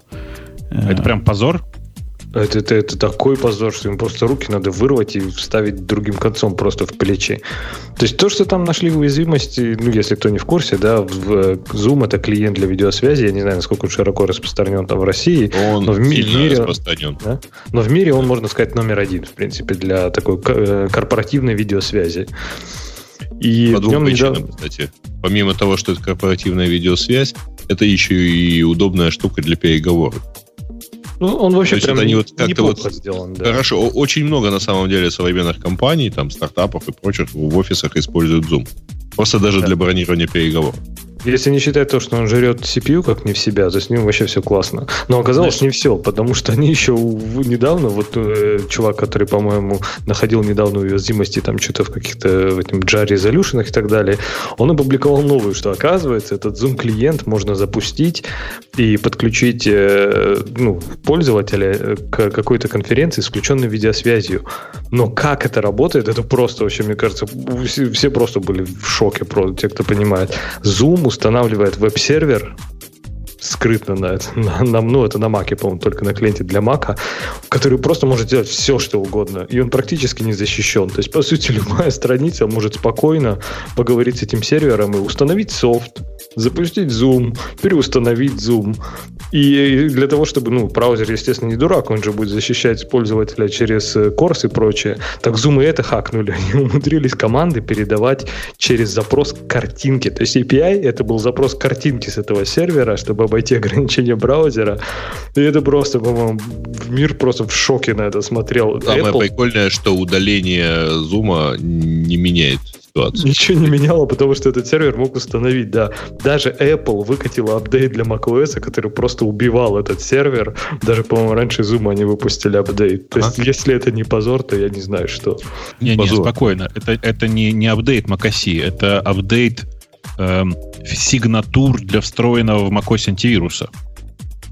То есть там же вы знаете, да, что в macOS есть кусок э, такой, пара системных демонов, которые отвечают за подчистку, собственно, всего всякого неприятного. И, они вот, собственно... тихо приходят. Это не, не, не, да, не да, software апдейт. Ничего такого не приходило мне. Я, я внимательно смотрел.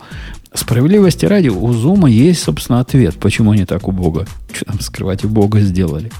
Они говорят, мы хотим быть user-friendly. А как быть user-friendly? Вот, вот посмотрите на наших конкурентов. На какой-нибудь Skype посмотрите. У Skype даешь ему линк Skype, двоеточие, слэш слэш ТРПР, и что произойдет? Если Skype установлен, замечательно, в нем откроется вся эта сессия. А если не установлен, то что будет? Позор, позор, кошмар, кошмар. И вот мы хотели этого кошмара избежать. Мы хотели, чтобы если человеку пришла ссылочка э, с такой URL, URI, сформированный про наш Zoom, чтобы он наверняка смог с ним воспользоваться. Для этого понадобился локальный сервер.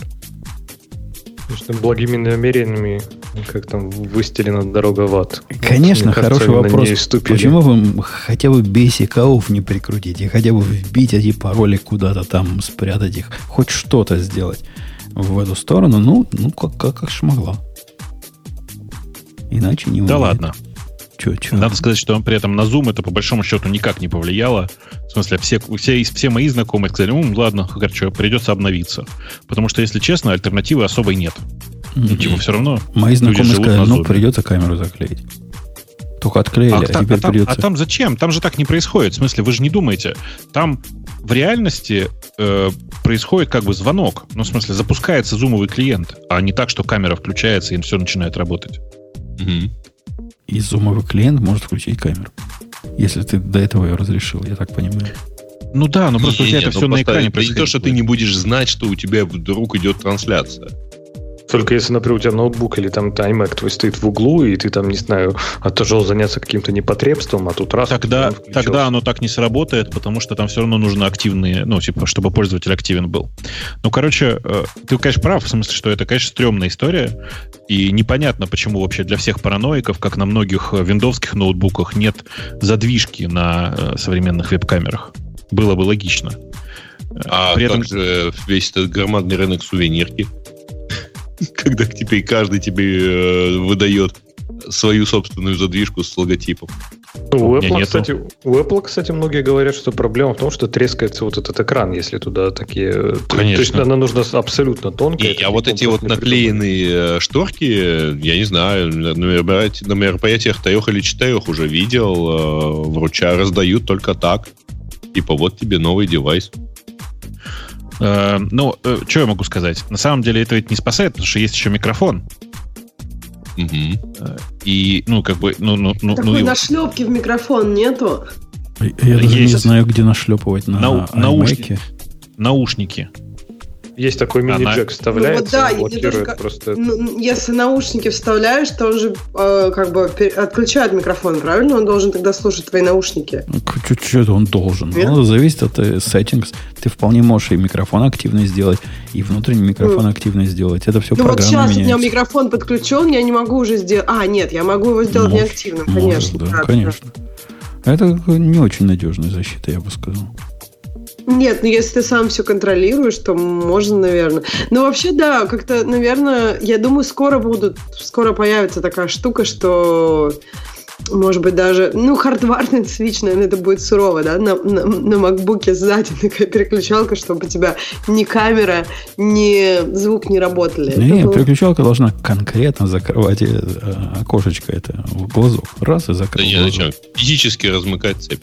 Ну да, мне тоже кажется, физически размыкать цепь, поэтому я и говорю, что это должна быть не софтверная, а прям вот кнопка за... Ну, не кнопка, а такой... А ну, как ты их проверишь, что они физически размыкают? Ну, не, они ну, щелкнут кажется, тебя релюшкой там, нормально. динамиком, и как ты их проверишь? Ну, вон ты же говоришь и веришь, что в Яндекс-станции такая релюшка срабатывает.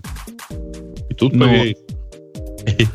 Короче, в Яндекс-станции, как и во многих других, она, конечно, срабатывает, но я точно знаю, что в MacBook такой релюшки нет. Ну, так добавят, Бобок. Думаешь, нереально добавить? Я думаю, что в ближайшее время нет. Но они, они, они рассказывали, что у них хардверно светодиодик заведен на камеру. И не может быть, что камера включится, а светодиодик не загорится. Вот такую, такую историю я помню. Вранье. Я в Мистер Роботе видел, что так можно сделать. Мистер Робот, это, конечно, это прям вообще... Авторитетный источник. Слушай, да, тут таких много авторитетных. В Black Mirror ты ничего не видел? Там, кстати, все совпадает практически. Не надо. Все как в жизни. В общем, позор, позор. И я согласен, то, что Zoom, ну, не, не скажу, что сразу уж вон из профессии. Видимо, кому-то они нужны, вон Грею нужны.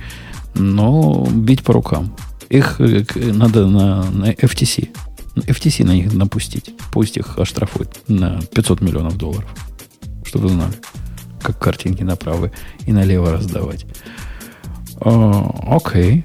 Окей, Ксюша, твоя очередь. Ты сегодня не выбрал ни одной темы, поэтому ты вот в таком неудобном положении женском находишься. Почему? Первая тема, я ее как бы со всеми выбрала. Мне понравилось. Ты, ты, ты была не тема. против первой темы, но это не значит, Нет, что она выбрала. мне понравилась. Я про нее читала, и мне было интересно, что там дальше вообще будет, и как это все будет плохо. Да. Так, а что у нас тут еще такого хорошего есть? Если тебе что-нибудь интересно, мы можем это, это обсудить. Не-не-не, я полностью оставляю инициативу в твоих руках. Ну, конечно, то есть ты во все руки уже засунула инициативу, никто теперь ее не берет.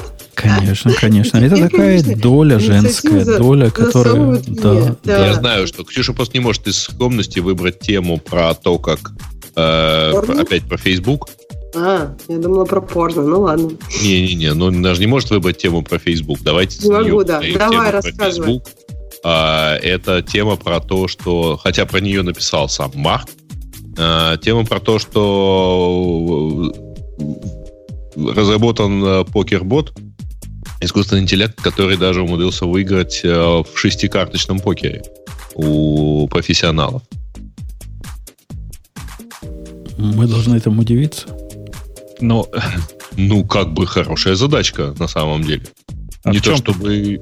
А в чем а? сложность-то? В чем сложность-то? В смысле, ты просто людям объясни, что на самом деле фокус-то тут в том, что люди ведут себя не всегда логично. И... Ну, люди блефуют на самом деле в подавляющем большинстве случаев этого в покере.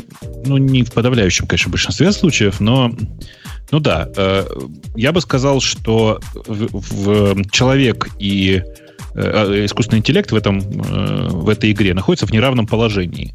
Потому что кажется, ну, слухи такие ходят. Я, на самом деле, лично такого никогда не видел. Что профессиональные игроки принимают решение э, о том, блефует человек напротив или нет, во многом по поведению этого человека. А искусственный интеллект, он себя ведет никак. Угу. Понимаете, да? Поэтому, конечно, ему и блефовать сильно легче, и вообще весь, ну, как бы сильно легче э, находиться в, за, за столом, если можно так сказать, в данной ситуации. Ну, а с точки зрения вероятностной вот задачи на просчет, э, это чем-то хуже, чем бот, который обыгрывает шахматы уже всех на свете? Это а, сложнее, ну, это, это как-то более Более неделаемая? Почему только сейчас появилась? Э, да нет, в смысле, это на самом деле идет довольно давно. С позапрошлого года, позапрошлом году был, была большая такая конфа, которую организовывал MIT, которая как раз была про то, чтобы поиграть против бота, и там и боты против, против, друг против друга играли, и все такое. С практической точки зрения э, покер на самом деле менее вариативная и более простая игра, чем ну, чем, чем все практически, в смысле, чем шахматы точно. То есть особо, особенно какой-то сложности здесь нет. Ну, тут э, на самом деле это, если я не ошибаюсь, первый случай, когда речь идет о многопользовательской игре, и не только два человека. Ну, то есть не только два игрока. А да, у да, тебя есть э, более двух игроков, у каждого из которых есть какие-то свои там э, цели и свои э, там, факторы, которые на них влияют. Э, то есть Я за, не задача, это задача да. это явно не сводится к числу дробилки, правильно? Иначе бы уже давно било всех покерных игроков. Это действительно такие паттерны поведения и, и все, все то, чему можно какой-нибудь типа AI научить. Эм, давай так. На самом деле Э, типичная задача, которую решает сейчас AI, это тоже не задача числодробилки. Потому что то, что ты говоришь, то, что называешь словом числодробилка, это как раз старые алгоритмы, которые э, давным-давно побили человека в шахматы. То есть, типа, классические алгоритмические решения э, с перебором всех возможных вариантов. А, ну подожди, Случай... вот этот Блю, который победил Каспарова, он не совсем Тип... числодробилка был. Deep Blue? Да. Да нет, там число, число, чистая число, числодробилка. Он просто просчитывал максимальное количество вариантов и оценивал их по весам, которые были созданы самими разработчиками. Ну, хоть веса были какие-то. Ну, Да-да-да, конечно. Да. Ну нет, он, он не мог перебрать все варианты, потому что, ну, тупо не хватало ни, ни, ни CPU, ни памяти, ничего по тем временам. Сейчас, кстати, я думаю, что уже можно было бы на современных компьютерах это сделать. Не, не так уж там много вариантов, по большому счету. Эм, ну, ну вот, а тут, что, ну вы же понимаете, насколько это простая игра, да? В смысле, что э, с практической точки зрения это же просто игра на умение оценивать вероятности. Угу. Это как в города с компьютером играть. То есть можно, но в принципе бесперспективно. Окей. Okay. В общем, вы говорите, это небольшой дел. Бобук так говорит. Так подожди, Бобук, а почему блефовать легче? Ну, то есть, я согласна, что, ну, потому что, я согласна, что, э, как бы, его вероятностная оценка там разных событий будет лучше. Не, ему блефовать легче, потому может... что у него ручки не дрожат, глазки не подмаргивают. Пот, а, пот с лба не течет. Просто тут... А, ну... Я, я так понимаю. Так, а подождите, посыл. ну если говорить про электронный покер, они же тоже там, типа, блефуют, у них ничего ну, то есть... Ну да, но глядя на реакцию человека, который даже, которого даже ты не видишь вблизи, но с которым ты хоть как-то, ну не знаю, время ответа, время реакции, какие-то какие чувства по поводу твоего оппонента можно получить, даже если он удаленно от тебя, с другой стороны экрана находится, даже если глазок и ручек не видно. А, а тут же эта информация вообще ни про что. Ну, если специально его не да научили ладно, блефовать. но время ответа тоже может быть. Например, если он там просчитывает все э, вариации, которые блефовать, то может быть дольше. Ну, то есть я не говорю, что это так, но, в принципе, такие баги были, по-моему, не только у людей. Просто у людей это встроенный баг, и никак не пофиксить, а у нейронок такие баги тоже ну, теоретически могут быть, что они дольше что-то делают. Короче, э, на практике я просто сейчас пошел посмотреть всякие э, мелкие работы на эту тему. Э, основная проблема была с, на самом деле не с тем, чтобы алгоритмически предсказать, как, как выиграть, потому что это на самом деле не очень не очень сложная история. Проблема в том, что э, даже слово выиграть в, в отношении покера это довольно размытая такая конструкция. Дело в том, что ты можешь ну, как бы, а если ты будешь постоянно правильно оценивать вероятности и говорить, ну, и типа пасовать каждый раз, когда вероятность того, что ты выиграешь, ниже, чем у других, то ты, скорее всего, проиграешь, потому что эта игра все-таки про блеф. В смысле, ну, да, ты, ты помнишь, во-первых, любой, любой раунд тебе сколько-то стоит, просто чтобы начать его. Ты не можешь все время пасовать. Ну, в смысле, конечно, в смысле, каждый пас тебе стоит денег. Ну да. А, ну вот, и эм, ну, это была типа сложная, не совсем такая, не совсем понятная игра. Э, по факту сейчас, видишь, они как-то научились. Э, При этом научились они, не используя вообще ничего. В смысле, это просто алгоритм, который, ну, судит по тому, как э, другие игроки ходят. Что, короче, еще раз доказывает, что, скорее всего, никакой сложной э, Поведенческой сложной модели системы. не надо для да, этого. да, для этого, скорее всего, ничего, ничего, ничего этого не нужно. Давайте последнюю тему такую э, перечислительную. 10, э, 10. Подожди, как? 10. Ты не хочешь поговорить про Cloudflare? Ну, ладно, если ты настаиваешь. Дорогой Cloudflare, про тебя хочет поговорить сам Бобук. Готовься. Да не, что там, что там говорить? Ты прочитал вообще, в чем была вся проблема? Э, Не помню. Может, и читал. Я напомню, тебе- я Ну, напомню нап- тебе. напомни, да. Открой статью, мотай вниз до тех пор, пока не увидишь цепочку непонятных символов. Это будет регекс. А, Короче, про Егепс, ну, так мы уже в прошлый раз говорили, что если у вас... говорили про то, что вот, ну вот, опять цитировали это про две проблемы. А, ну да, все, все так. Но просто вы, вы видели этот регекс-то? Вы посмотрите на него. Ну, вообще, надо сказать, он не самый страшный. Я не скажу, что я его сходу прочту, но разбить на части и понять я бы смог такой регекс. Ну, я разбил и прочел. И прочел. Во-первых, он жадный. Ну, в смысле, что он э, то, что называется, ну, типа, от- откусывающий назад. При этом, ну, он же почти рекурсивный, в смысле, что там довольно глубок, глубокое погружение, слишком много точка звездочек, и все это на самом деле приводит к тому, что подобный регекс, естественно, выкусывает огромный кусок памяти на то, чтобы вообще, ну, и там огромный кусок CPU на то, чтобы разобрать каждую входящую строчку. Э, И все, и вот этот маленький регекс, а он, чтобы вы понимали, три строчки, каждая, наверное, символов по, по 30, да, по 40 на класс. Даже меньше, наверное. Э, Маленький регекс привел к тому, что Cloudflare лежал полчаса, а на самом деле, это правильно по-другому сказать, интернет лежал полчаса. И, ну, мораль реально, она ровно такая. Если у вас э, есть какая-то проблема, и вы хотите решить ее с помощью регекса, то, да, теперь у вас две проблемы, все так. Не, знаю, как стройте вам. формальные языки с использованием регексов. Никогда так не делайте. Просто, ну, ну, блин, ну это же, я не знаю, типичная ошибка новичка. Ну, э, я просто удивлен тому, что это произошло в Cloudflare, понимаешь? Я и говорю, как-то странно, да? То есть тут, ну, я, опять же, я так на вскидку пытаюсь его прочитать. Это типа парсер чего-то там, ну, экспрессионов, правильно, каких-то? Ну да. И парсер для этого скру- прикручивается на Ну, коленке. это там, веб, ну, веб firewall на самом деле. То есть это... Ну, конечно, но я к тому, что не надо парсить, не надо парсить формальные грамматики, не надо парсить их регекспами. Это не тот инструмент. Так что Но- да, тут Cloud, Cloudflare, конечно, да, очень сильно удивил. То, что... Понимаешь, тут, тут, тут ведь проблема не в этом. То есть, типа, логика-то какая? Э, Конечно, конечно, такие штуки нужно парсить конечными автоматами. А регекс, это регекспы на самом деле, это когда-то, ну, когда-то давно люди придумали синтаксис для описания структуры, из которой строится конечный автомат. Просто этот синтаксис настолько запутанный и настолько э, всесильный, что тремя строчками можно создать такой э, конечный автомат, который будет жрать просто все у тебя. Если Наш- особенно если плохо. Э, э, Это, кстати, непростой. Я вот внимательно сейчас смотрю. Это конкретно непростой регекс. Он, выглядит, он, он выглядит просто поначалу, но видно, как у человека мысль сбилась. Вот как он эти группы сначала объявил, потом он из них, значит, списки собрал.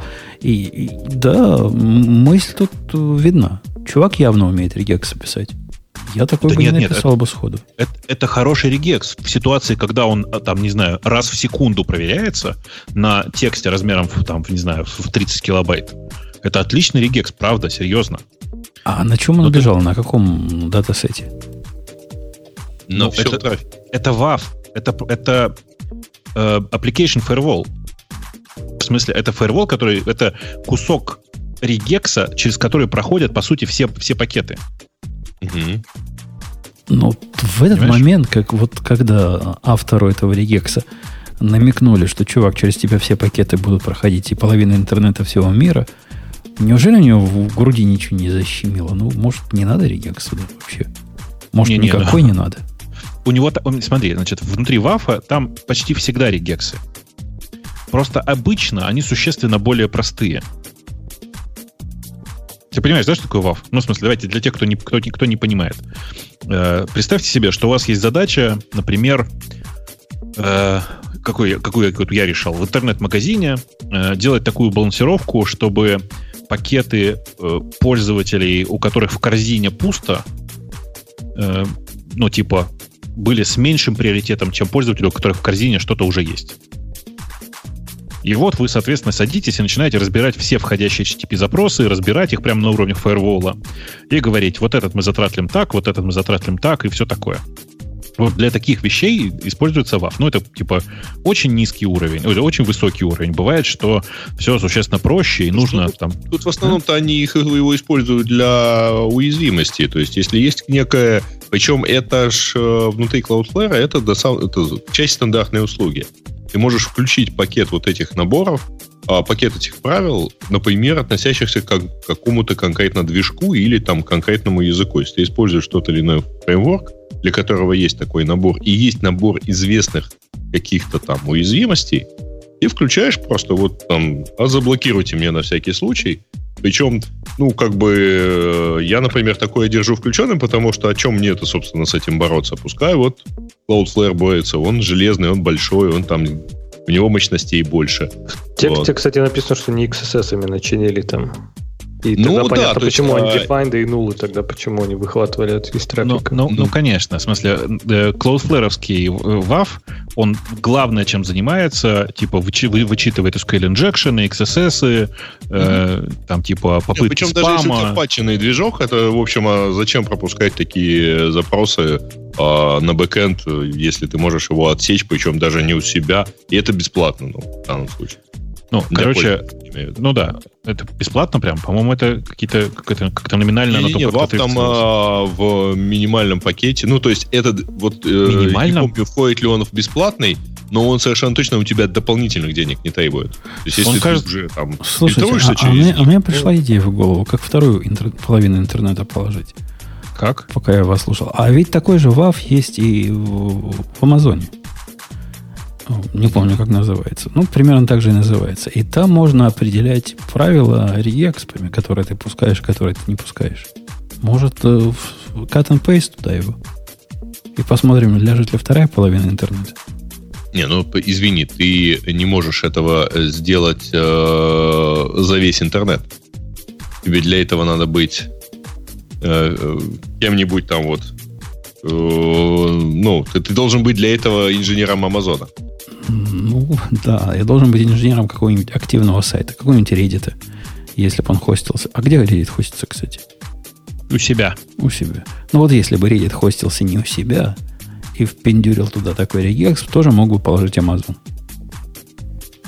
Так что есть еще куда расти. Это, это я намекаю тем нашим слушателям, которые работают в компаниях больших, хостящихся на Амазоне. Можно такой эксперимент, наверное, попробовать. Сможет ли, сможет ли Amazon устоять? Э, ну да, ну да. А, собственно, какой вывод из этого всего? Ну, кроме того, что не, не пытайтесь формальной логики описывать регексу, это понятно. А как, ну как, как избежать? Я, когда эту статью читал, я в основном комментарии к ней читал, там у народа совершенно апокалиптическое впечатление возникает. Они говорят, что случилось в последнее время. В последнее время какой-то вал вот таких WTF пошел которые явно человеческие ошибки, с одной стороны, а с другой стороны, одна, другой страшнее. Неужели наша цивилизация, в нашу цивилизацию уже вот та самая ворона залетела, и мы уже валим. Дятлы, дятлы. А что, а что, неужели у Cloudflare нету даже этих канарий релизов? Что они сразу выкатили на весь мир-то? Зачем это? Не могли они, ну, не знаю, послать туда 5% трафика, посмотреть, что все плохо, там CPU плавятся, э, VM падают, и все, просто это откатить? Неужели у них ну, такая процедура должна быть откатана же, ну, обкатана у них просто до механических ну, каких-то уже Continuous deployment, ну, Семен Семенович, ну, 21 век. Кто continuous проверяет? deployment, ага. Да, в их случае это называется не continuous deployment, а, как это сказать, хуяк, хуяк в продакшн. Это, то же, это же самое. да, да, да. Так тогда, не, понимаешь, ключевой момент continuous deployment, а у тебя должен быть continuous undeployment, правильно? Ну, слушай, Иначе, а с другой стороны... Иначе а это будет, как Бобук сказал. Ребят, может, они это и тестировали, может, оно там действительно легло только под... Э, ну, то есть, Ты же не можешь э, Э, ну, там, я, предположим, под одним процентом трафика оно вот такое не делало, а дальше оно начало жрать CPU полностью. Оно, оно не так делается. Когда реально continuous deployment, ты поднимаешь еще один инстанс, куда направляешь весь трафик.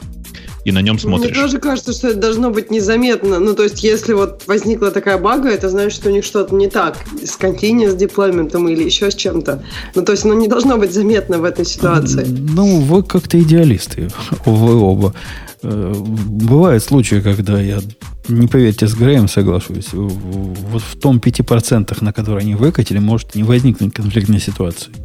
Э, привет, Night Securities которых тоже в тестах все нормально прошло. Потому что в продакшене, вот тот э, гнусный сервер был именно в продакшене, который недопаченный был. Так что нет Слушайте, тут ничего так такого. нет, я согласна с Греем, просто понимаешь, это тогда должно быть, ну, дальше также ты поступательно выкатываешь, и в какой момент Вы возникает почитайте... проблема, то там, как все остальные заметили, ты должен начать откатывать и фиксить проблему, добавлять, добавлять, заливать железом, как вы любите, и все остальное. Просто если это весь мир заметил, это значит, что, ну, неправильно правильно все было. Ну, не все. Вы, а вы почитайте этот пост, почитайте его целиком. Это невероятно поучительное э, чтиво само по себе. У них, конечно, есть канарейка. В смысле, у них, конечно, есть канарий. У них, конечно, есть отдельный э, набор машин, на которых все тестируется. Просто оно тестируется не под полным потоком. Короче, посмотрите внимательно. У них там все красиво, с City, с раздельными билдами, с код-ревью. Прямо очень красивая схема. Реально. Вы почитаете, вы удивитесь, насколько на самом деле все сделано, по идее, правильно. Но вот есть маленькая такая ошибка – да, они, когда про проверяют на э, канарейках и на своих собственных э, проектах, в смысле, на э, переключают э, типа WAF на своих собственных проектах, они не сразу смотрят на нагрузку. Ну, типа, и нагрузка там выросла не сразу, не моментально, естественно. Ну, то есть, ну, короче, да. посмотрите. Это, Нет, ну и ну, потом тут тоже надо понимать, на самом деле. Вот я сейчас смотрю на список их э, правил. Э, у меня на одном проекте оно включено.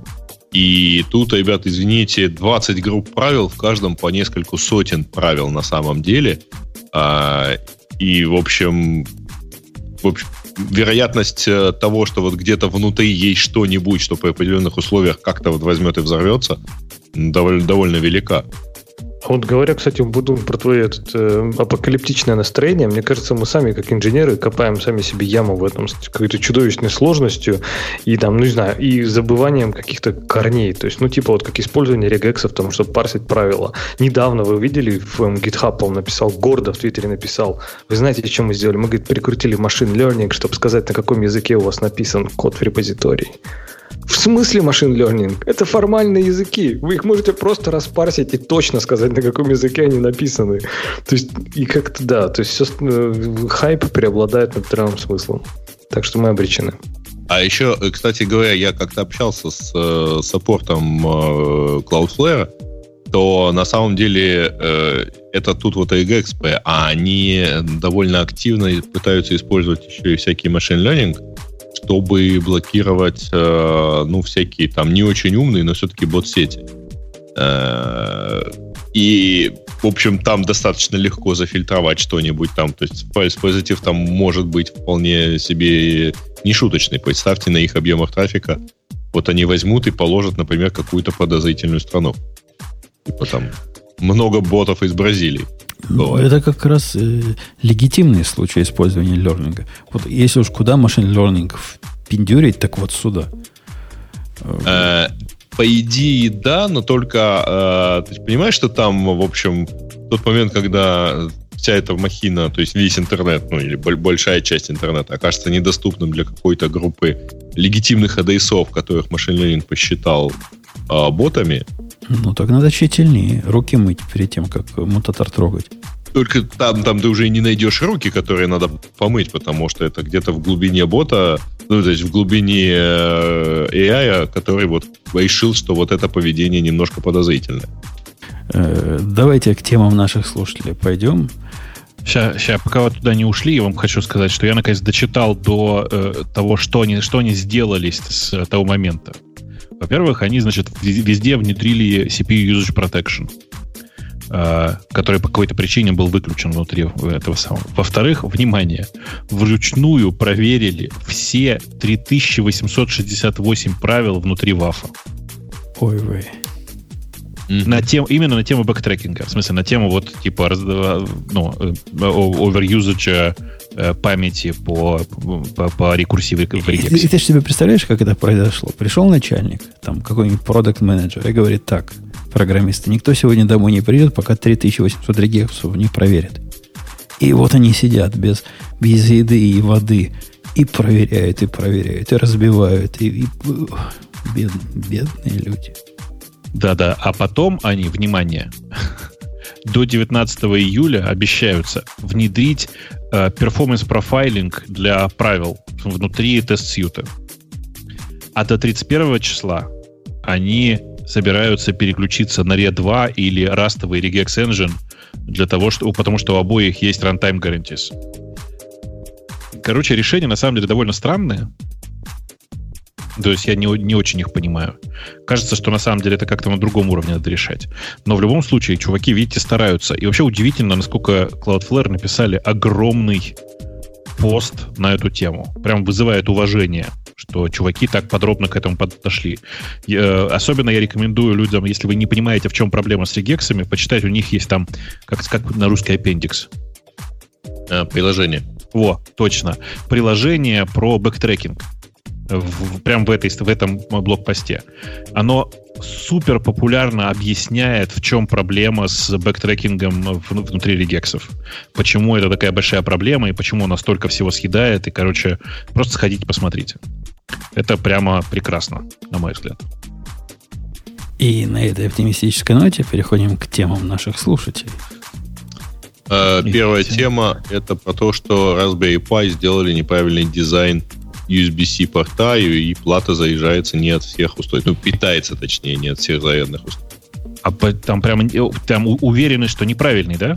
Я просто читал. А. Ну, типа, новости заглавлены как, что они признали faulty дизайн. А, вот, вот как. Да. Э, э, стандарт USB-C на самом деле реально очень сложный. И я прямо уверен, что реально не от всех шнурков она заряжается.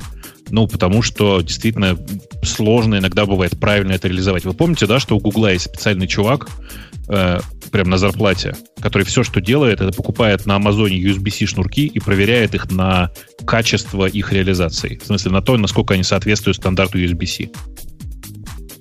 Mm-hmm. Мы это когда-то обсуждали. А с какой целью он это делает, напомню? Просто на зарплате у Гугла чувак такой. Просто работа такая. Подожди, а зачем Гуглу это? А, есть, ну тут очень много просто. будет проводов неправильных, и что? Не, не, нет, дело не в этом. Дело в том, что э, типа Google посчитал, что им так дешевле будет э, идти на Amazon и оставлять в отзывах этот шнурок плохой, не покупайте его для правильных USB девайсов, USB-C девайсов типа пикселей и э, таблетов от э, Google, которые на USB-C, через USB-C питаются. Э, потому что в какой-то момент начали жалоб, начали, начались возвраты, что купил, купили шнурок, и мой телефон сгорел. Вот это вот все. Слушайте, я не могу с вами не поделиться. Я заметил такое странное... Не хочу выводов делать, но они напрашиваются. Странное поведение Амазона. Когда на Амазоне появилась клавиатура Key Cron, которой я несчастный обладатель являюсь, я же сразу рукава закатал, пошел на нее плохой обзор писать. Ну, по- по-честному. Ну, написал все, что думал. Они говорят, нет, чувак, мы не примем твой, твой ревью. У нас тут слишком много подозрительных ревью, поэтому на время, значит, закрыли все ревью. В тот момент, когда я это писал, свое фе, на эту клавиатуру, там было, по-моему, десяток всего ревью. Все были там с одной или с двумя звездами. И прошло время, прошел месяц. Все вот эти отрицательные исчезли. Вообще все. Клавиатура та же, что и была. Все обзоры радостные. Ну, там 4 звезды в худшем случае. Тут я опять пришел, на одну звезду написал, в этот раз прошло. Но куда все остальные делись? Я ведь видел, там люди писали, что это клавиатура с фатальным недостатком, что это ужас, кошмар и, и все прочее. Почему убрали? Не могли вы выкатить э, новую эту, новый релиз? релиз? И ваши эти ушли типа в архив? Ну, клавиатура та же, наверное. А может, а не, а может быть это типа другой артикул, то есть это фактически другой товар для Amazon? Не уверен, не уверен. От мне, мне кажется, например, мне кажется, далее. единственный положительный... Нет, это конкретный тот же самый поставщик был. И вот то единственное положительное ревью, которое тогда было, оно там и осталось. То есть, скорее всего, это речь идет про тот же самый товар, про тот же самый артикл, Ну, почему-то они удалили все отрицательные Подожди, а ты на Амазоне покупал? Я не на Амазоне покупал. А, а они могли, э, в принципе, ну, чисто теоретически, не знаю, то есть, там, гипотетически высказывать, они могли сказать, что чувак на самом деле у нас не покупал этого. И это, не, типа, мод, это, это, это, это верифает этот самый покупатель. Это совсем другое. Там многие люди обзоры делают тому, что они купили где-то в другом месте. Нет такого правила, что так делать нельзя. Нет, такого правила нет, но они могли оспорить это твой, э, твой и других людей отзыв. Ну вот и все. Так, не, ну, мой, мой отзыв даже не, не дали, не дали опубликовать. Он не дошел до момента паблиш. Не заслужил. Да. Так что странно там они как-то. Видимо, занесли. Да. Я бы предположил, что им занесли. Занесли, сказали, а не взяли там тихонечко удалить вот эти десяток гнусных ревью, из-за которых у нас полторы звезды. А мы вам новых завезем. Хороших ревьюеров. А, кстати, тут вот новость подоспела, которой у нас здесь нигде нету, а в, ну, просто как раз тоже про безопасность и так далее. Вчера скончался автор идеи пароля в компьютерных системах. Э, один из первых разработчиков, э, то есть руководитель разработки первой системы, в которой можно было нескольким людям пользоваться компьютером и, соответственно, разделять их доступ с помощью паролей. Интересно, наверное, Столман сейчас ликует и говорит, наконец-то он умер, да? Ну, не знаю. Ну, чуваку 93 года было, поэтому на самом деле что ему? Он уже все сделал. Просто для тех, кто, для тех, кто не знает, напомню, что Бородатый, в смысле Столман, главный противник вообще идеи паролей. Он вообще искренне считает, что пользователи не, не должны значит, быть ограничены какими-то паролями, и все должны заходить в э, аккаунты вот. ко всем. Э, но он же как бы такой странный чувак. коммунист? Мне кажется, что да, он коммунист. Ну. А, просто она. Э, Mozilla назвали главным злодеем интернета. Это какая-то статья на Хабе про то, что вот их почему-то это... назвали. Здесь дело не в э, статье на Хабре, это реально произошло.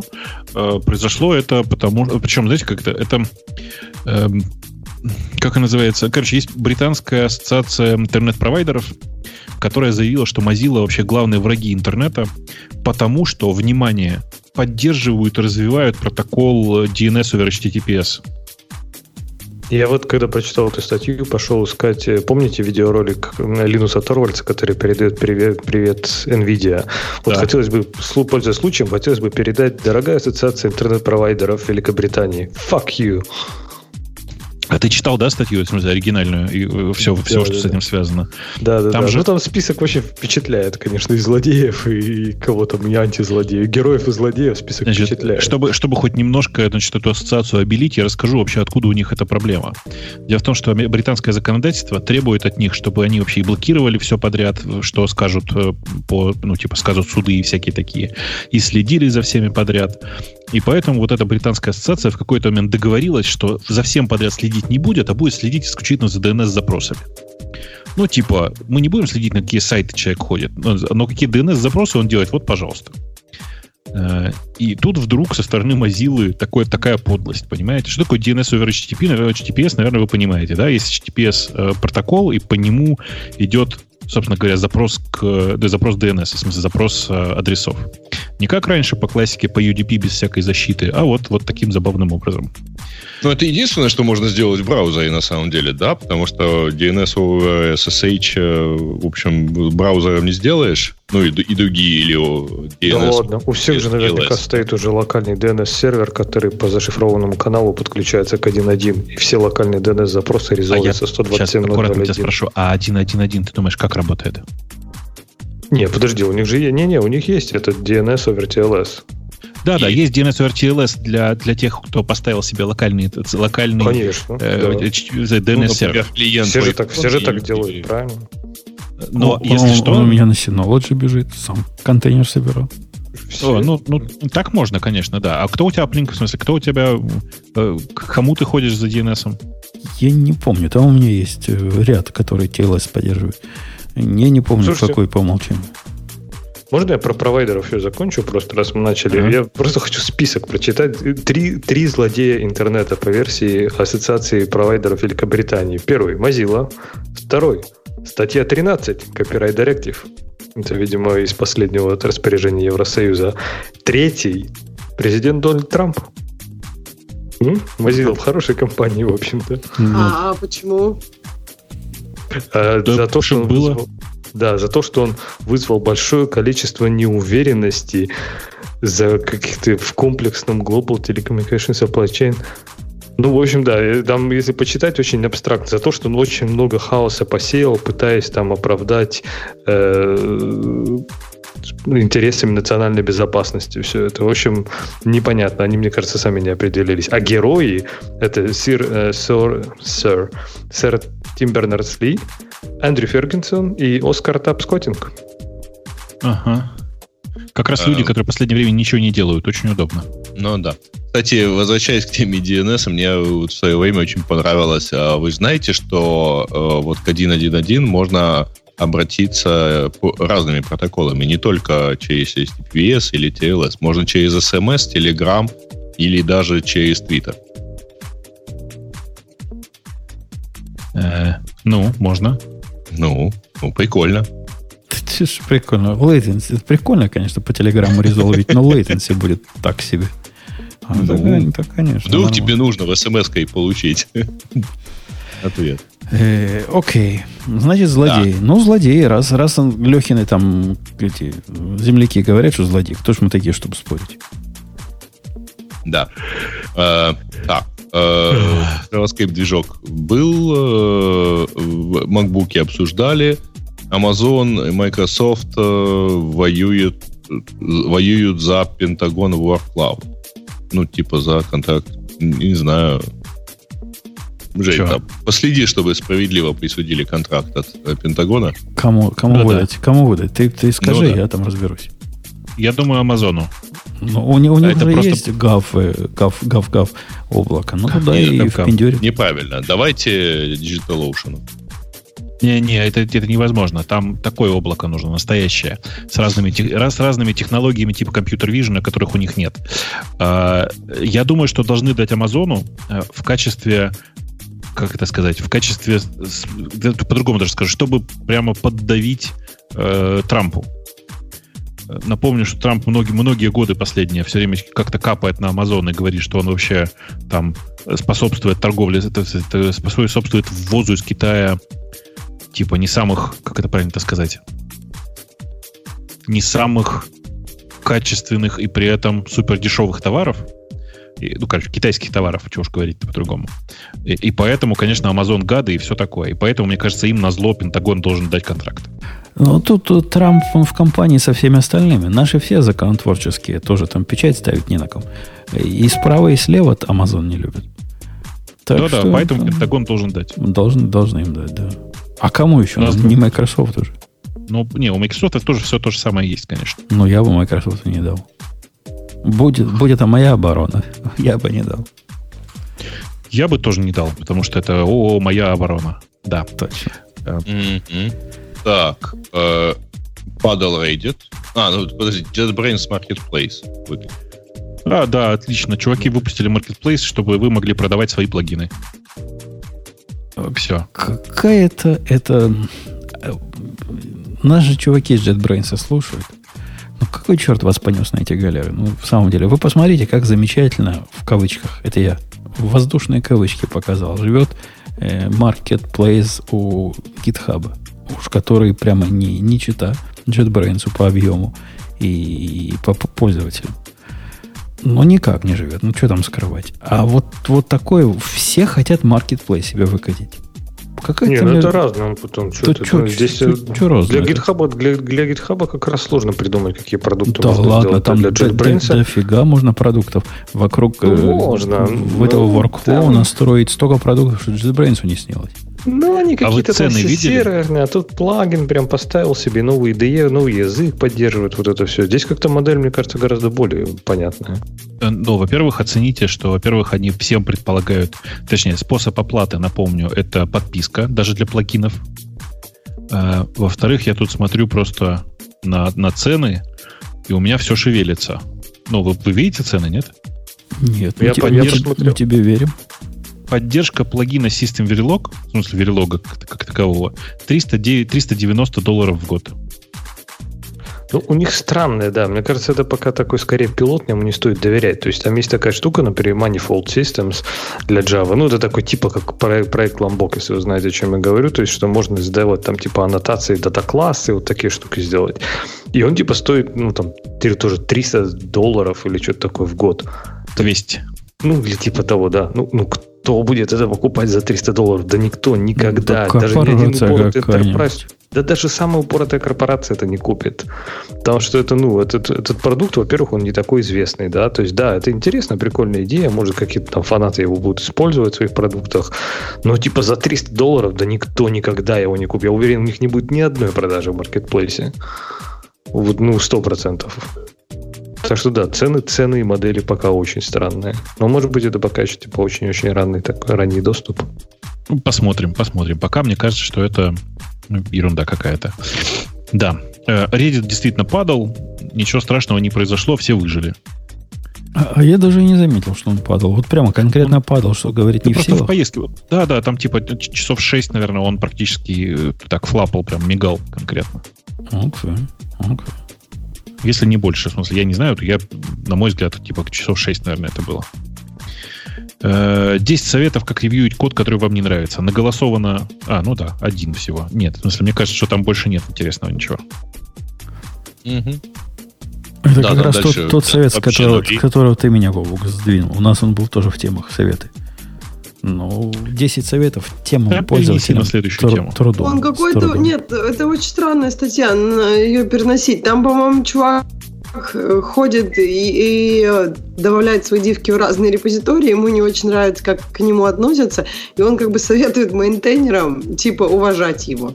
И там в каждом этом, ну, в общем... Уважать себя заставил. Ну вот типа да, он, он вот заставить не может, а, а, а просит. Ну уважайте меня, пожалуйста. Ну то есть как бы я, конечно, согласна, что хорошо, когда мейнтейнеры так себя ведут. Но мне кажется, у мейнтейнеров есть цель. У некоторых нету цели, и она как бы не всегда совпадает с целью того, кто да, дивки добавляет. Так что, не знаю. Мне кажется, что нужно как бы понимать, что мейнтейнеры, у них своя agenda. Я, Но... я сегодня, Ксюша, с утра проснулся про мейнтейнеров. И с ужасом понял, что в нашей системе комментариев нет главного. И как ты, как девочка, прости уже такое определение, смолчала и ни разу не выкатила мне рекламацию. У нас нету главного. Бобок, догадайся. Ксюша уже понял, чего главного так, у нас нет. Нет, пока не знаю. У нас нету поддержки смайликов. Я подумала тоже, да типа, Коля. аватарки вот эти всякие. Ну, вот, аватарки да. есть, но не, ты не можешь написать там двоеточие, Нет, не аватарки, смайл двоеточие. А вот знаешь, э, ну вот эти ios не ios а юникодовские, и там же сейчас усложняется, усложняется все вот эти вот смайлики в расширенном формате. Эмоджи, вот. Эмоджи, Нужна поддержка да. эмоджи. У нас нет поддержки эмоджи, но я уже добавил. Вообще, я как проснулся, как... понял, что Ксюша меня сразу позорить начнет, как это узнает. Пришлось добавить. Не, ну это да, это беда, беда. Как же мы живем без эмоджи? Это какашку поставить. Мне, мне придется как, как, необходимо. как лошара вот это амперсан ставить, там потом решеточку код, точку запятой. Ну, что это такое? 16 век, что ли? А теперь можно да. двоеточие, какашка, двоеточие закрыть. О, будет вещь. Ну что, на этой оптимистической ноте у нас вроде бы темы закончились наших слушателей. Там все довольно скучное дальше, да. Да. И у нас зато Digital Ocean веселенький сейчас свое скажет. А мы с вами угу. пока до следующей недели. Пока. Это шоу создано при поддержке Digital Ocean. Digital Ocean – провайдер доступного облачного хостинга. Всего за 55 секунд и 5 долларов в месяц вы можете создать свой облачный сервер в одном из дата-центров, расположенных в Нью-Йорке, Сан-Франциско, Амстердаме и Сингапуре, и управлять им с помощью простой, интуитивно понятной панели управления или воспользоваться мощным мощным API. Начните прямо сейчас. Введите промокод радиодефис при регистрации и получите 10 долларов бонуса на аккаунт.